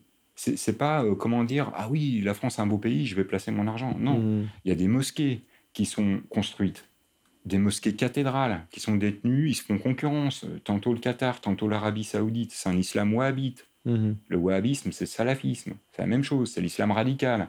Et on nous dit, on va signaler les gens, etc. Mais admettons justement que quelqu'un ait une information qui permette de démanteler euh, une cellule radicalisée au sein d'une mosquée détenue par l'Arabie saoudite. Mhm. Est-ce que vous croyez sérieusement que ça ne va pas se gérer en haut lieu autrement quoi Raison d'État. Mhm. On a des contrats d'armement avec eux, pas touche. C'est évident. C'est évident. C'est pas de la théorie du complot. Euh, Donc, on a euh, laissé rentrer le loup dans la bergerie. Et aujourd'hui, on voudrait nous faire croire que la menace n'a rien à voir avec ce fondamentalisme religieux, qu'on accueille chez nous. J'ai donné un exemple. quelques jours, quelques jours avant euh, euh, l'attentat, c'était en septembre, fin septembre, euh, est inauguré en France le centre, enfin l'institut de la civilisation musulmane à Lyon, mhm. précisément, qui avait un projet pour lequel Gérard Collomb, qui est un grand défenseur de l'islam des Lumières, qu'on m'explique ce que c'est, parce qu'on n'a toujours pas euh, saisi sa définition. Bah, lui, il a trouvé apparemment. Il y a l'islam des Lumières et l'islam souterrain. Bon, alors, qui est un grand défenseur de l'islam des Lumières, il subventionne à hauteur de 1 million d'euros. Mhm. Certes pas la majorité du coût de ce bâtiment, mais donc l'Institut de la civilisation musulmane, qui est mhm. un institut de propagande qui vise à démontrer à ceux qui le visitent que l'islam est une grande civilisation, etc. Civilisation musulmane, je ne sais pas ce que c'est, moi, mhm. personnellement. Mais bon, paraît-il, ça existe. Et ceux qui veulent en savoir plus peuvent rentrer là-dedans et, le constater par eux-mêmes. Et donc, pour l'inauguration de ce bâtiment, était venu Christophe Castaner, alors que ce n'est pas un lieu de culte. Hein. On hmm. pourrait dire, mais il est ministre de l'Intérieur, donc il est ministre des cultes. Non, là, c'est un institut, soi-disant, euh, culturel. culturel. par conséquent, qu'est-ce qu'il fait là? Donc, il vient en personne, inaugurer, il pose pour la photo, à côté de Gérard Collomb, de quelques élus LREM, à côté de l'ancien ministre de la Justice saoudien, mhm qui était euh, venu à l'invitation du CFCM, je crois, enfin des, euh, de l'un des, conseils du culte des musulmans de France, qui euh, se présentent comme des musulmans laïcs, modérés, etc., et qui l'ont invité à une conférence, alors que c'est une personne qui a condamné 500 personnes à mort dans son pays, voilà, ça c'est la charia, etc., mais qui est aussi donc celui qui a fait condamner le blogueur saoudien Raif Badawi, mhm. qui a été condamné pour mémoire hein, à 10 ans de prison y a 1000 coups de fouet, c'est-à-dire la peine de mort, hein, entre nous pour avoir critiqué l'islam. Et dont l'épouse est, réfugiée au Canada actuellement et milite pour la libération de son mari. Elle a des enfants, etc. Et donc euh, ils essayent de maintenir euh, la, pression internationale pour faire en sorte que euh, il lui arrive pas quelque chose en prison. Ils ont déjà réussi à faire suspendre les coups de fouet au bout de 50. Et donc cette femme militante, laïque, car apostate, euh, apprenant la visite de cet islamiste en France, a fait le voyage du Canada pour venir manifester à Paris. Elle n'a pas été reçue ni quoi que ce soit. Et le lendemain, Castaner pose à côté. Donc je dirais aujourd'hui, après, il y a un attentat, on nous dit on va lutter contre l'hydre islamiste, alors qu'on a le ministre de l'Intérieur qui pose fièrement euh, pour une photo, juste à côté, sans l'avoir, ou sans comprendre au moins où est le problème. Tout ça pour des intérêts financiers qui nous échappent. En tout cas, pour des intérêts qui ne sont pas ceux euh, comment dire, qui sont révélés à l'opinion. Ouais. Alors, malgré évidemment la, pression qu'il y a sur les, policiers, les, nombreux suicides chaque année, euh, est-ce que vous, comprenez la défiance que le milieu patriote peut ressentir euh, vis-à-vis des, services de police, notamment euh, bah, avec ce qui s'est passé avec les Gilets jaunes, où on a vu une police très répressive, alors qu'elle ne l'est pas avec les racailles. Donc évidemment, il y a eu un côté, une révolte. Oui, je vois ce que vous voulez dire. Alors déjà, il faudrait définir qu'est-ce que c'est que le milieu patriote. Pour moi, il y en a plusieurs. Mais bon, je peux comprendre qu'une partie de ce qu'on va appeler euh, la droite nationaliste, la droite nationale, on va l'appeler ça comme ça, contre laquelle je n'ai absolument rien.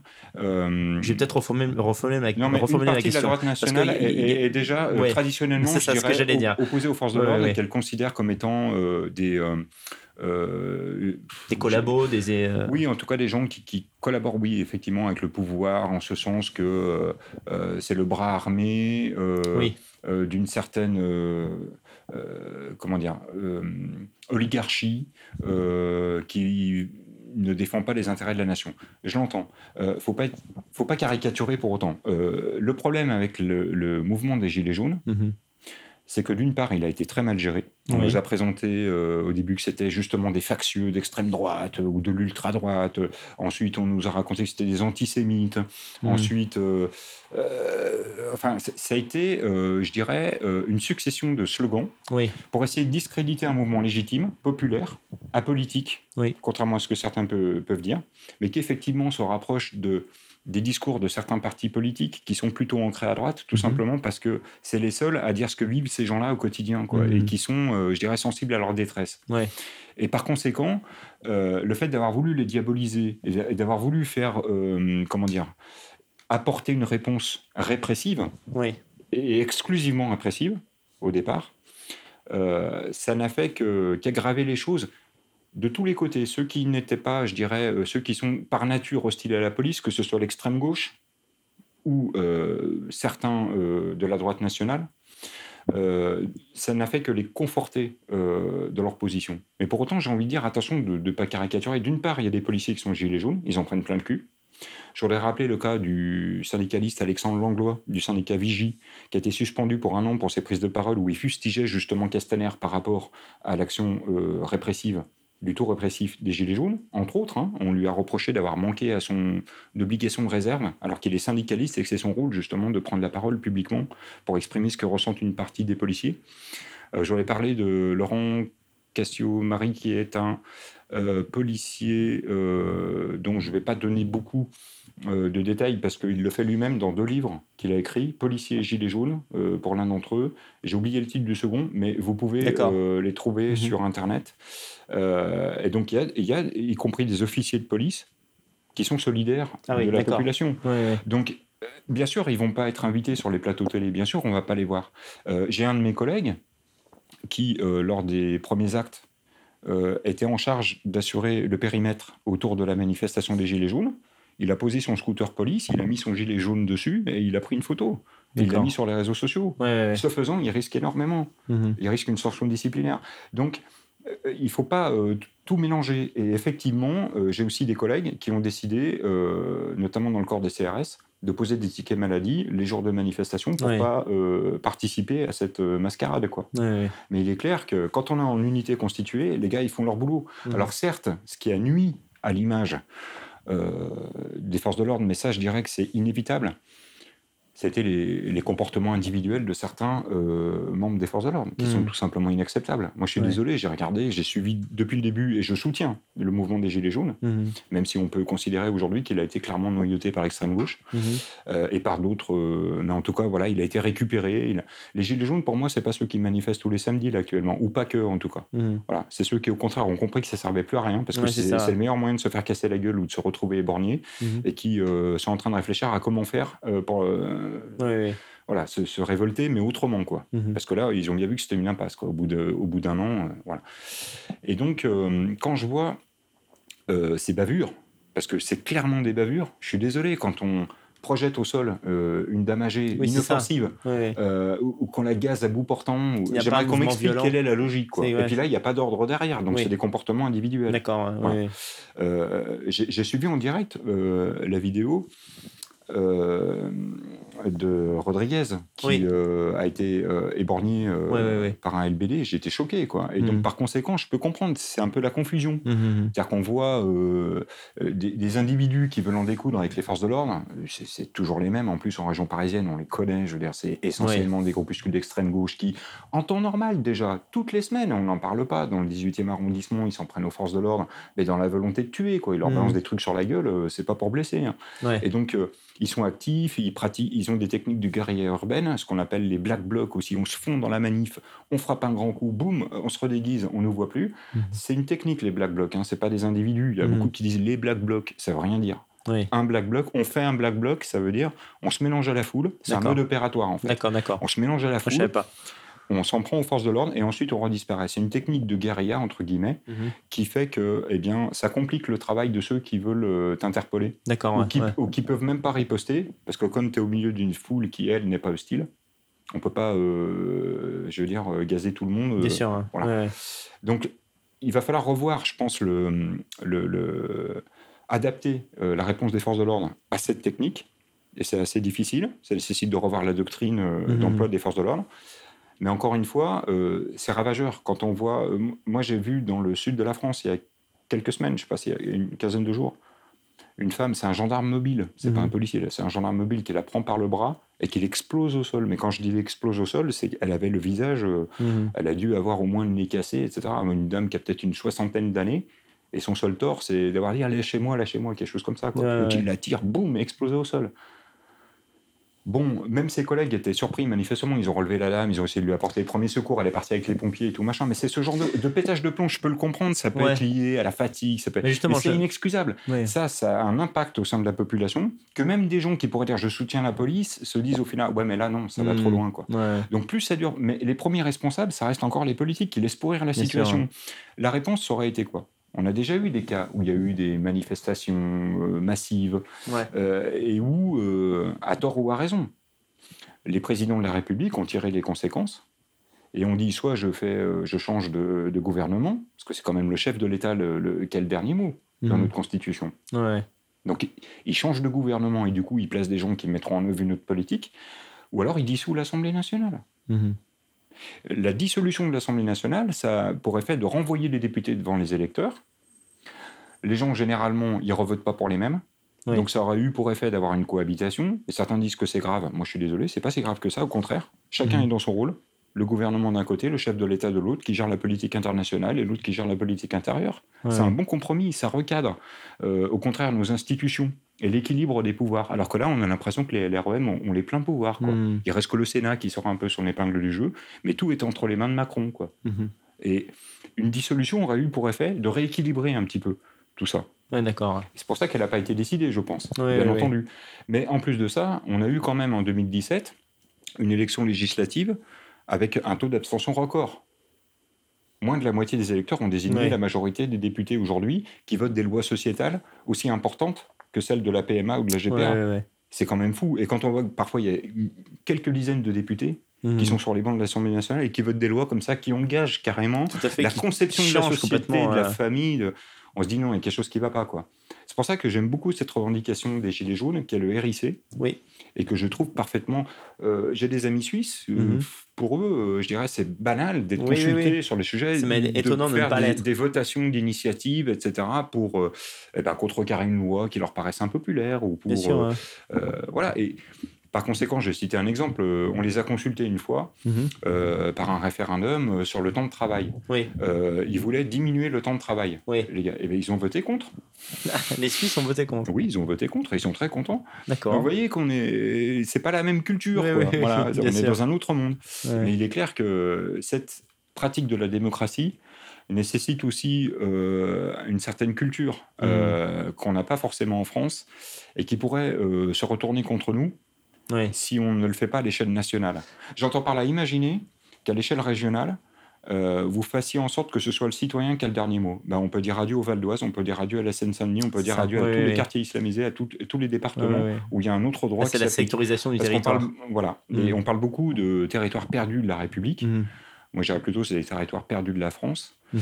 Euh, plutôt que de zones de non-droit, c'est suite à l'apparition d'un livre en fait sur la question, qui était, je crois que c'était euh, un ancien enseignant qui avait euh, écrit cet ouvrage. Mais quoi qu'il en soit, ces zones de non-droit, c'est en fait des zones d'un autre droit. Oui, c'est ça. Parce que c'est là justement que la charia prospère, commence à mmh. prospérer. Mais il faut pas le dire, parce que si vous le dites, vous êtes islamophobe. Et, l'extrême gauche s'en réjouit, parce que vu qu'ils sont islamo-gauchistes, euh, ont fait le choix de cet électorat-là et participent aussi de l'interdiction de la critique de l'islam à tel point que c'est le scénario de soumission, c'est Welbeck. Bah, des militantes associatives euh, comme euh, Nadia Remanna de la Brigade des Mers, par mhm. exemple, avait fait une émission, euh, je crois que c'était sur le journal de France 2 avec Pujadas, où elle a fait un, testing avec une caméra cachée dans un bar de Sevran. Mhm. Vous avez vu le nombre de contre-feux qui ont été allumés après, les levées de boucliers, c'est pas vrai, ça n'existe pas, etc. Le déni, quoi. Ouais. Voilà, donc, alors que, bon, elle sait un petit peu de quoi elle parle. Je veux dire, c'est sa vie, elle, y vit. Euh, voilà. Mm. Et, donc, il faut écouter ces gens-là aussi, qui ont des choses à nous dire. Et, quand on voit que même les gens issus euh, de l'immigration, vivant dans ces quartiers, étant euh, soit de familles musulmanes ou anciens musulmans, ou musulmans parfois eux-mêmes, mais qui ont décidé de plus pratiquer ou une pratique légère, quand cela tire le signal d'alarme et qu'on les traite de fachos, c'est dire ce qu'ils feront euh, vis-à-vis des Français de souche. Quoi. Vous voyez ce que je veux dire Si on traite comme ça les Français de branche, qui euh, nous montrent l'exemple en défendant chez nous, alors qu'ils viennent d'ailleurs, nos propres valeurs et notre pays, ça devrait nous encourager à faire la même chose et à comprendre qu'il y a un problème et qu'il est grave. Ouais. C'est vrai que maintenant, ne, pas être français de souche ne suffit pas à ne pas être traité de raciste. C'est-à-dire que maintenant, ah bah oui, clairement, c'est le discours en fait en lui-même, c'est pas l'appartenance euh, ethnique, quoi. C'est terrible. Clairement. Par rapport aux policiers, moi j'ai une, une, théorie un peu psychologisante. Vous me dites si c'est des bêtises, mais est-ce que ah, Finalement, je m'allonge sur le, divan. Hein.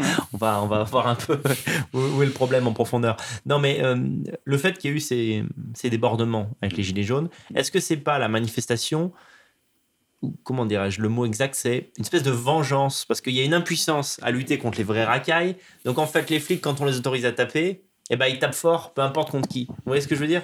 Il y a un peu ce, côté euh, je pense qu'il faut se méfier, compensation. Quoi. Il faut se méfier euh, des visions réductrices oui. Euh, sur tous les sujets, mais, mais là, en l'occurrence, on peut difficilement dire les policiers, mhm. globalement. je pense que il faut distinguer les cas où le policier peut faire preuve de discernement, oui. où il peut dire j'interviens, j'interviens pas, et le maintien de l'ordre. Oui. Le maintien de l'ordre, c'est vraiment très particulier, très encadré. Mhm. Et d'ailleurs, lorsque les fonctionnaires de police, qu'ils soient euh, agents de police judiciaire, officiers de police judiciaire ou autres, sont en unité constituée dans une opération de maintien de l'ordre, ils perdent leur qualité d'APJ et d'OPJ. C'est dans le code de procédure pénale. D'accord. C'est-à-dire qu'on est des soldats. Ok. Et le patron, c'est euh, celui qui euh, donne les sommations, qui dit vous allez à droite, vous allez à gauche. On est des robots mmh, à ce moment-là. Oui, je comprends. Et donc par conséquent, si on dit euh, pas de prisonniers, vous nettoyez tout ce côté de la rue, bah, le gars va pas dire ah, objection, non, j'estime que c'est un petit peu trop virulent, non, on y va quoi. Voilà. Donc après, il y en a qui sont sollicités tous les samedis, qui sont pas seulement sur ces fronts-là, parce qu'il n'y a pas que les manifestations des Gilets jaunes en France. Hein, euh, les collègues étaient bien épuisés bien avant, quoi, mhm. avec euh, tout ce qui se passe actuellement dans notre pays. Euh, on tire sur la corde. Il suffit de regarder pour s'en convaincre le nombre d'heures supplémentaires qu'il y a dans la police nationale. C'est plusieurs millions d'heures. Hein, mhm. on en est.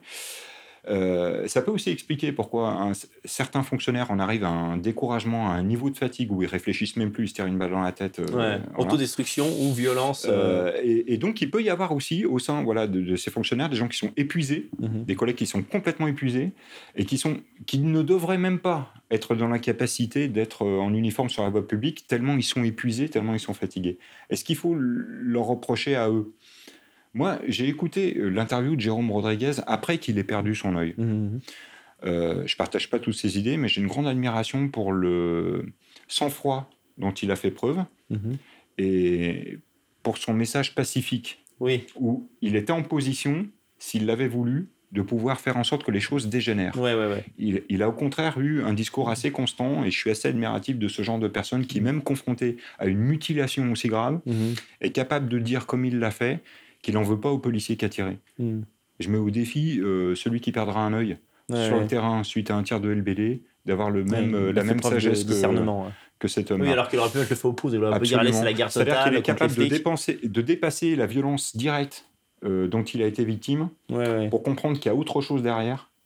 Et vrai. que pour que lui en arrive à être à cet endroit-là et le policier en face qui a fait feu à un autre endroit-là, il y a des vrais responsables qui sont au-dessus et qu'on ne va pas chercher. quoi. Alors, pour en revenir à l'affaire Harpon, parce que tout, le monde a que ça sur les lèvres en ce moment. On Alors, on, a parlé donc des, conséquences potentielles au niveau du renseignement qui sont absolument terribles. Mais moi, ce que je voulais vous demander, c'est par rapport à la, police elle-même, en interne. Est-ce que ça va euh, augmenter les tensions qui peuvent exister entre, je dirais, des policiers euh, patriotes euh, classiques et des policiers musulmans en phase de radicalisation, etc. Est-ce qu'il peut y avoir ce, est-ce que vous avez constaté ça au sein de la police, par exemple Alors Déjà, je pense que les choses ne sont pas ce qu'elles étaient au moment où j'étais encore en poste. Ouais. Euh, je n'ai pas non plus le don de clairvoyance, mais j'imagine mal un scénario où il y a d'un côté les policiers musulmans et de l'autre côté les autres. Ça n'existe pas, ça. Hein. Mhm. On ne fait pas des patrouilles, des brigades de la charia avec à côté. Euh, non. Donc déjà, ils sont intégrés dans une équipe. Mhm. Donc à partir de là, je dirais que à partir du moment où il y a la confiance entre les fonctionnaires, on, s'en fout de savoir euh, qui prie quand il rentre à la maison. Mhm. On est d'accord là-dessus. Oui, bien sûr. Et par contre, là où ça peut poser un problème, c'est quand il y a des cas qui sont borderline qui n'ont pas été signalés. Ouais qui vont l'être, et où il y a un risque de retour de bâton contre le fonctionnaire qui va signaler. D'accord, ouais. Parce qu'encore une fois, les beaux discours à chaud de la classe politique, c'est une chose, mais la réalité dans les faits, c'est qu'ils ont la loi pour eux, en ce qui concerne les fondamentalistes, hmm. qui, du seul fait qu'ils sont fondamentalistes, se feraient euh, évincer de l'administration. Oui.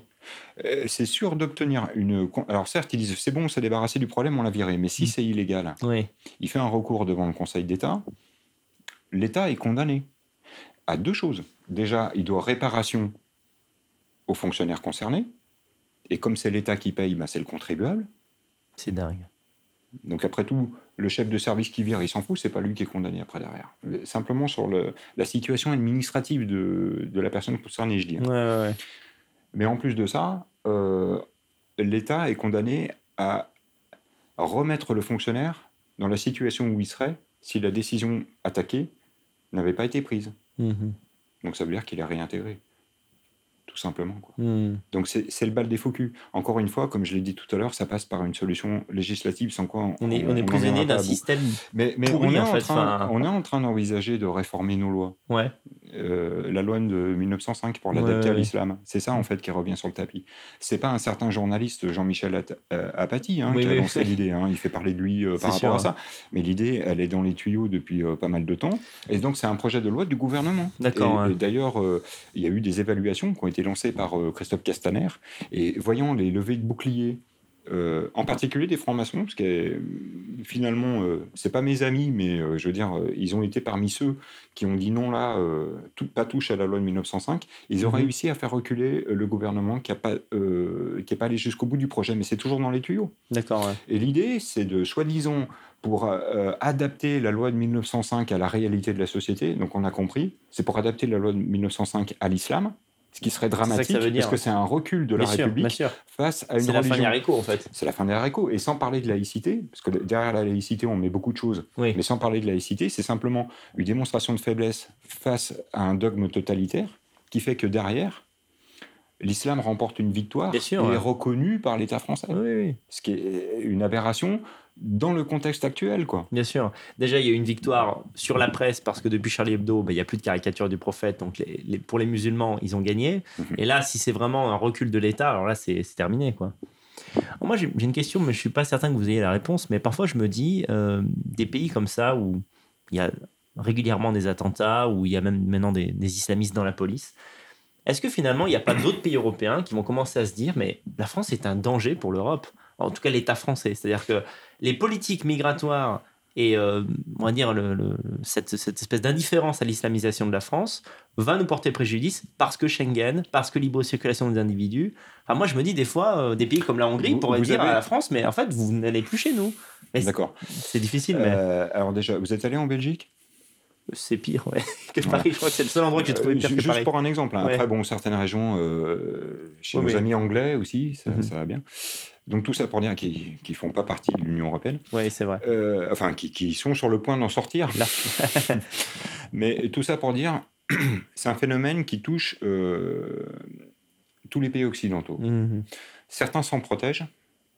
Vous avez cité la Hongrie, donc je dirais globalement les pays du groupe de, de Visegrad s'en protègent. Euh, on les traite de lépreux. Oui. Euh, on considère que c'est la honte, on nous ressort les raisonnements Addict les euh, des années 30. Euh, je vois pas le rapport. ils sont en situation de se défendre contre une invasion migratoire. Alors après, les termes, oui, invasion, grand remplacement, facho, non, c'est une réalité. Mhm. C'est-à-dire qu'il y a actuellement une immigration massive en provenance des pays africains, pas mhm. que, mhm. mais essentiellement aussi en provenance des pays africains, mhm. qu'on présente comme une espèce d'héroïsme, un acte héroïque du migrant qui quitte son pays pour venir euh, trouver quoi d'ailleurs en Europe et qui le fait au risque de sa vie et donc nécessairement n'a pas le choix, il faut l'accueillir.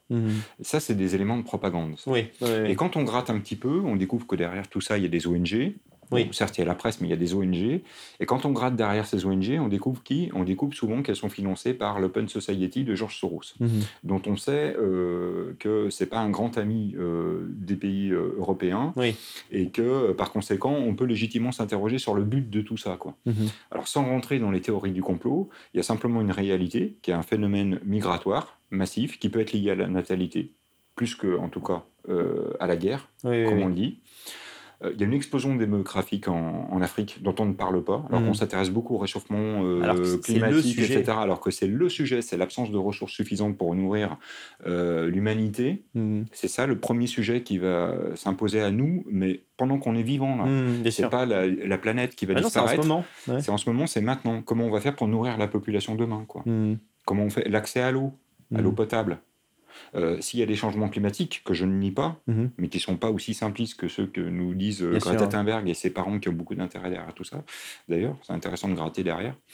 Euh, mais il appert que c'est pas parce que on va taxer les gens qui émettent du carbone qu'on va empêcher les Africains d'avoir 10 enfants par femme et que n'ayant pas suffisamment de ressources, eh bien, euh, ils, viennent, ici. ils viennent en et en plus ils sont accueillis en Europe et en plus on les accueille welcome, etc. C'est pas euh, parce qu'ils sont africains, c'est pas euh, parce qu'on est raciste, mhm. c'est parce que tout simplement on a déjà une immigration qui en est à la troisième génération et qui ne s'est pas intégrée. il suffit de constater ce qui se passe actuellement mhm dans les quartiers dont on parlait tout à l'heure. Et moi, en tant que policier, je j'ai commencé ma carrière en Seine-Saint-Denis à la BAC. Alors, n'importe quel gauchiste qui vient m'expliquer ce, que, ce dont j'ai été témoin, euh, j'ai envie de dire ta gueule, quoi. voilà. Je sais de quoi je parle un petit mm. peu, quoi. C'était mon taf, mm. c'était mon quotidien. Voilà. Et, et ça n'a fait qu'empirer depuis. Donc, par conséquent, ces quartiers-là, dont il ne faut pas parler sous peine de les stigmatiser, alors qu'ils se stigmatisent tout seuls, on est d'accord sur ce point, j'espère, ils se stigmatisent tout seuls. C'est sûr. Bon.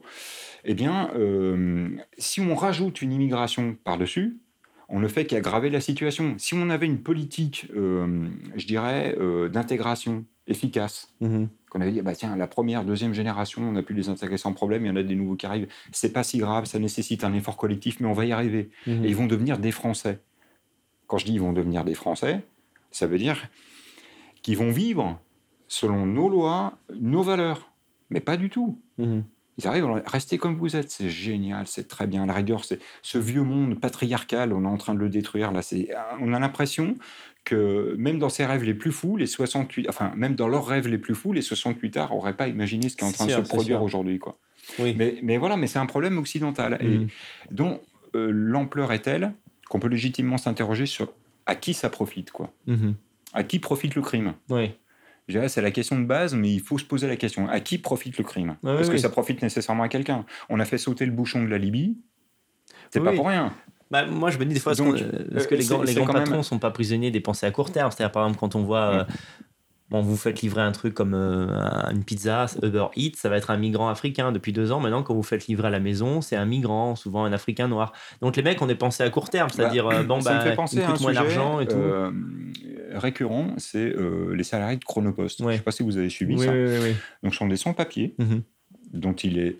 Enfin, c'est interdit de les, employer, on est d'accord. Mais a priori, maintenant, ce serait des sous-traitants de Chronopost, mais peu importe. Des entreprises euh, sous, euh, je dirais, euh, exploite mhm. clairement oui, bien sûr. ces Africains, mhm. parce que ce sont essentiellement des Africains, en totalité, pour livrer des, colis. Mhm. C'est ça, hein, Chronopost, c'est de la livraison. Donc ils touchent, je ne sais pas, 200-300 euros par mois. Enfin, c'est misère. Quoi. ça leur permet de les maintenir dans un état de pauvreté et, euh, et, surtout de les maintenir aussi euh, sur notre sol euh, sans titre ni droit, sans droit ni titre. Hein. Ce sont mmh. des étrangers en situation irrégulière. Mais depuis le temps que ça a été révélé, sous la forme d'une manifestation ouvrière, mmh. hein, orchestrée par la gauche, allez, on manifeste, oui, regardez, ils nous exploitent. Mais personne ne s'est posé la question de savoir, mais attendez, quelle entreprise Et on va ouvrir une enquête euh, contre cette entreprise. Ils n'ont pas le droit de faire ça, quoi. Mais non seulement ils n'ont pas le droit, mais je crois que les amendes sont très lourdes. C'est de l'ordre de 75 000 euros par employé. Quoi. Oui, oui, oui. Enfin, c'est, ça peut faire mal. et puis les condamnations. Répondre de Ces, euh, Mais il n'y a pas eu de, d'enquête. C'est-à-dire que voilà, on, règle le problème, euh, on marche sur la tête, à l'envers. C'est-à-dire qu'on dit regardez ces pauvres migrants qui sont payés, exploités et tout. Ouais, d'accord. Mais enfin, derrière, il y a des gens qui les exploitent. Mhm. Il faut les poursuivre pour qu'ils soient. Enfin, et à partir de ce moment-là, ensuite, on voit ce qu'on fait de ces individus. Certains ont peut-être la possibilité d'être régularisés, je ne le souhaite pas parce qu'honnêtement, c'est plus possible. On n'a pas la place ni de les accueillir, ni de. Euh, ou sauf à le faire au détriment euh, des Français mhm. qui sont de plus en plus nombreux à vivre dans la précarité. Mhm. Donc, moi, je suis désolé, mais les nôtres avant les autres, c'est le béaba, quoi. C'est le béaba. N'importe quel pays le fait, quoi. Et, nous, on nous dit ah mais non, si vous faites ça, vous êtes raciste. le concert. mais ça n'a rien à voir avec le rejet de l'autre. C'est même pas dire, opinion, on va d'abord s'occuper des nôtres. Fonctionner une fois, que, une fois que tout le monde aura accès euh, à des soins, à des logements, à un emploi, eh bien à partir de ce moment-là, on fait venir euh, de l'immigration en cas de besoin. Mais on en est arrivé à un point où on a tellement euh, l'habitude de ne plus voir l'inversion des valeurs que ça passe comme une lettre à la poste. Quand on dit ah oui, mais euh, forcément, euh, les migrants qui arrivent, euh, si vous dites ah ben non, on n'a pas, vous êtes forcément raciste, alors que on va pas chercher à comprendre combien ça nous coûte puisque l'idée reçue, c'est que c'est une chance pour la France et que ça continue à rapporter de l'argent. Il l'a redit, euh, Jean-Luc Mélenchon, il a osé le dire. C'est une religion, en fait, quasiment. C'est vraiment... quasiment une religion. Euh, quand certains abordent le problème de l'AME, euh, qui a atteint les 1 milliard d'euros, là, quand même. Mhm. Alors, l'AME, même, même des élus LREM face à des, euh, face à des hommes politiques ou des femmes mmh politiques de l'opposition, euh, j'ai été surpris de voir leur niveau d'inculture quoi, euh, politique. Ils ne savent même pas que ça concerne uniquement les étrangers en situation irrégulière. Ouais, Et qu'ils croyaient que c'était pour les étrangers en situation régulière. Le gars, mmh. il a sa carte de séjour, boum, là, il me... non, mmh. ça concerne uniquement les clandestins. Oui. C'est ceux qui n'ont rien à foutre chez nous, soyons clairs. Voilà, parce que demain, Daniel Conversano, il arrive, il demande le statut de réfugié en France. Ouais admettons, euh, eh bien, on lui remet un, récépissé immédiatement mhm. Mhm. à la préfecture, qui vaut titre de séjour. Donc là, c'est pas un étranger en situation irrégulière. Mhm. Pas droit à l'AME. Ouais, d'accord. D'accord? Voilà. Donc, il faut bien distinguer. Donc, en regardant le montant de l'AME qui progresse, ça permet d'avoir une estimation de l'augmentation de l'immigration clandestine, qui par définition n'est pas chiffrée puisqu'elle est clandestine. Oui, oui, oui. Mais en tout cas, puisqu'on en atteint un fou. milliard d'euros, ça veut dire que le problème est quand même assez euh, préoccupant. Hmm. Bah, Je vous donne ce, cette, euh, j'allais dire cette anecdote, cet exemple. Euh, Ma femme est interne en médecine et elle a travaillé, à- bon, je peux le dire maintenant, elle était à, ici les Moulineaux. Et donc, elle a travaillé dans un service où elle a appris, elle s'en est rendu compte comme ça, que lorsqu'un migrant, donc un clandestin arrive et qu'on s'aperçoit qu'il a le sida, il est inexpulsable. Il ne sera jamais expulsé de France. Après, va-t-il être nationalisé français? Ça, c'est une autre histoire. Mais en tout cas, on ne peut plus le faire partir. Alors, je voulais euh, rebondir là-dessus Ouais. en disant, j'imagine, j'ai pas les chiffres, mais que le traitement trithérapie, Voilà, c'est pour ça que ça doit coûter quand même relativement cher. Ouais, ouais, ouais. Donc ça doit peser aussi quand même pas mal sur le contribuable. Et par ailleurs, que, ben, il faut regarder les statistiques sur le pourcentage d'Africains qui sont atteints de cette euh, maladie. Ouais. Et donc, euh, parmi les migrants, euh, on peut considérer qu'il y en a qui arrivent en étant séropositifs Mhm. et qui bénéficient de soins gratuits, ce qui, à la rigueur, on peut dire sur le plan humain, Oui, c'est ça. on va pas les laisser mourir. Oui, oui. On est bien d'accord. Mhm. Mais qu'on le rende inexpulsable, qu'on m'explique pourquoi. Oui, c'est ça. C'est ça. Ça, j'arrive pas à comprendre. Est-ce que c'est à la. France de payer pour toutes les personnes qui ont Voilà. le, le Donc c'est sida un à petit travers peu, le monde? euh, je dirais, bon, moi, moi je suis pas euh, partisan de, on va pas les soigner. Oui. Je dis, on les soigne, mais ils payent. Mhm. C'est pas la même chose. Oui, bien sûr. Voilà. C'est-à-dire que quelqu'un qui vient aux urgences en disant, bah, je suis pas de papier, j'ai pas de papier, je suis en situation irrégulière, bon, bah, le médecin va pas dire, je vous soigne pas, on n'est pas sûr. aux États-Unis. Mais- Il va le soigner, mais par contre derrière, on lui facture. Mhm. Donc soit il a les moyens de payer, il paye, soit il n'a pas les moyens, et puis donc il fait l'objet d'une euh, d'un contentieux. Voilà, c'est ça. Vous oui. savez, voilà, ça c'est le béaba, quoi. ouais, bien sûr. Voilà, c'est pas la solidarité nationale de payer pour quelqu'un qui a rien à faire chez nous. Ouais. Enfin, je veux dire, c'est c'est tellement du bon sens Mhm. Que le simple fait de le dire aujourd'hui, je pense que je vais avoir droit à un procès, quoi. Ouais, ouais. En tout cas, c'est on marche possible. sur la tête, quoi. Ouais. Alors, pour terminer, quelle, quelle est la suite pour vous, euh, Sébastien Jalamion? Quels sont les, projets à, venir? bah, Alors, s'agissant de ma vie privée, je ne vais Non, pas dévoiler pas- des informations qui pourraient euh, euh, donner de mauvaises idées à ceux qui cherchent à me mettre des bâtons dans les roues. Mais disons que ben, ma situation n'est pas stabilisée encore. Mhm. C'est-à-dire que sur le plan professionnel, les Oui. choses sont un peu compliquées. J'ai traversé une période un peu difficile cet été d'ailleurs. J'ai failli me retrouver euh, à la rue, tout Mhm. simplement, je le dis clairement. Mais ça devrait s'arranger grâce à la solidarité notamment d'un certain nombre de, de nos compatriotes qui se sont mobilisés pour m'éviter de me retrouver dans ce scénario un peu. Mais euh, en tout cas, ça ne- n'enlève rien à ma combativité, D'accord. euh, notamment s'agissant euh, de dénoncer ce que je dénonce depuis 2014 Mhm. Et euh, dont l'actualité malheureusement euh, nous répète que c'est bien réel Oui. et que c'est pas un simple fantasme d'extrême droite ou de facho. D'ailleurs, j'ai découvert que j'étais facho euh, Ouais. en 2014. hein, Ouais. avant, j'étais plutôt militant UMP. j'étais plutôt, je dirais, dans une droite qui aujourd'hui n'a pas forcément ma sympathie, mais qui commence à comprendre qu'elle a fait un certain nombre d'erreurs, Oui, oui, oui. en tout cas pendant le quinquennat Sar- Sarkozy. Et, euh, et qui doit se remettre en question. Et je dirais sur le plan politique, parce que là, sur le plan Mhm. personnel, voilà, je n'en oui. dirai pas plus, mais sur le plan politique, je suis de ceux euh, qui, je vais pas dire qui rêvent, parce que je suis pas un rêveur, je suis plutôt un pragmatique, mais qui espèrent une alliance des droites. C'est Mhm. pour ça que je soutiens toutes les initiatives, même si elles sont modestes, comme Mhm. celle de la Convention de la droite. Comme... Bien sûr. Il faut se réunir, il faut parler, il faut comprendre qu'il y a le feu à la maison et qu'on a nécessairement chez les LR, chez les RN, chez DLF, chez le Parti des chrétiens démocrates, on a nécessairement un socle commun, des idées communes, des idées certes jugées conservatrices, mais Mhm. qu'il va falloir défendre parce qu'elles sont directement menacées et elles engagent l'avenir de la nation, et qu'il faut accepter d'en finir avec la guerre des chefs. C'est pour ça que je dis que je suis un peu rêveur, parce que c'est pas demain la veille. Ouais, bien hein. sûr. Mais euh, il, faut, il faut continuer à lutter sans perdre espoir dans ce sens, parce qu'à mon avis, c'est le meilleur moyen d'éviter le scénario qui va se produire Mhm.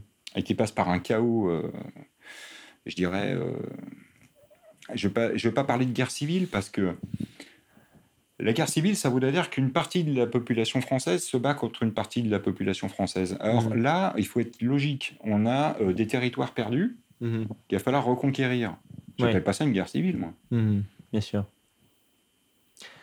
Alors, on rappelle que vous êtes l'auteur d'un livre À mort le flic, euh, publié aux éditions Riposte Laïque. Je mettrai bien sûr un lien, de, un lien de commande dans la description de la vidéo en commentaire épinglé. Je vous remercie d'avoir répondu à mes questions. J'en prie, je peux citer un ouvrage aussi? Bien sûr, et si vous voulez dire un dernier mot, n'hésitez pas. Voilà, alors je voulais simplement conseiller euh, le dernier livre de Laurent Berton, une petite publicité euh, gratuite. Voilà. Donc, mhm. c'est tout simplement la suite de Guerilla, euh, le livre qui a fait euh, couler beaucoup d'encre, déjà de par son réalisme, alors que c'est une fiction, on est bien d'accord, mhm. mais qui donc dressait un état des lieux par rapport justement à un effondrement de l'État en France. Et donc là, il vient de sortir la suite. Qu'est-ce qui s'est passé après l'effondrement? J'en dirai pas plus, mais donc c'est aux éditions Ring. J'ai pas encore lu la suite, mais je suis impatient. Mais voilà, il vient de sortir et je le conseille vraiment. je viens de le terminer. honnêtement, c'est d'autant plus effrayant que c'est tout à fait plausible. Oui. Voilà. Hmm. Bah, très bien, merci en tout cas pour. Euh, on, a fait un constat amer un peu de la situation en France, mais en même temps, c'est en sachant les choses qu'on peut euh, agir sur elles. Donc merci encore et n'hésitez pas en commentaire à, à donner votre avis ou à poser des questions. À très bientôt. Vive la France, vive l'Europe.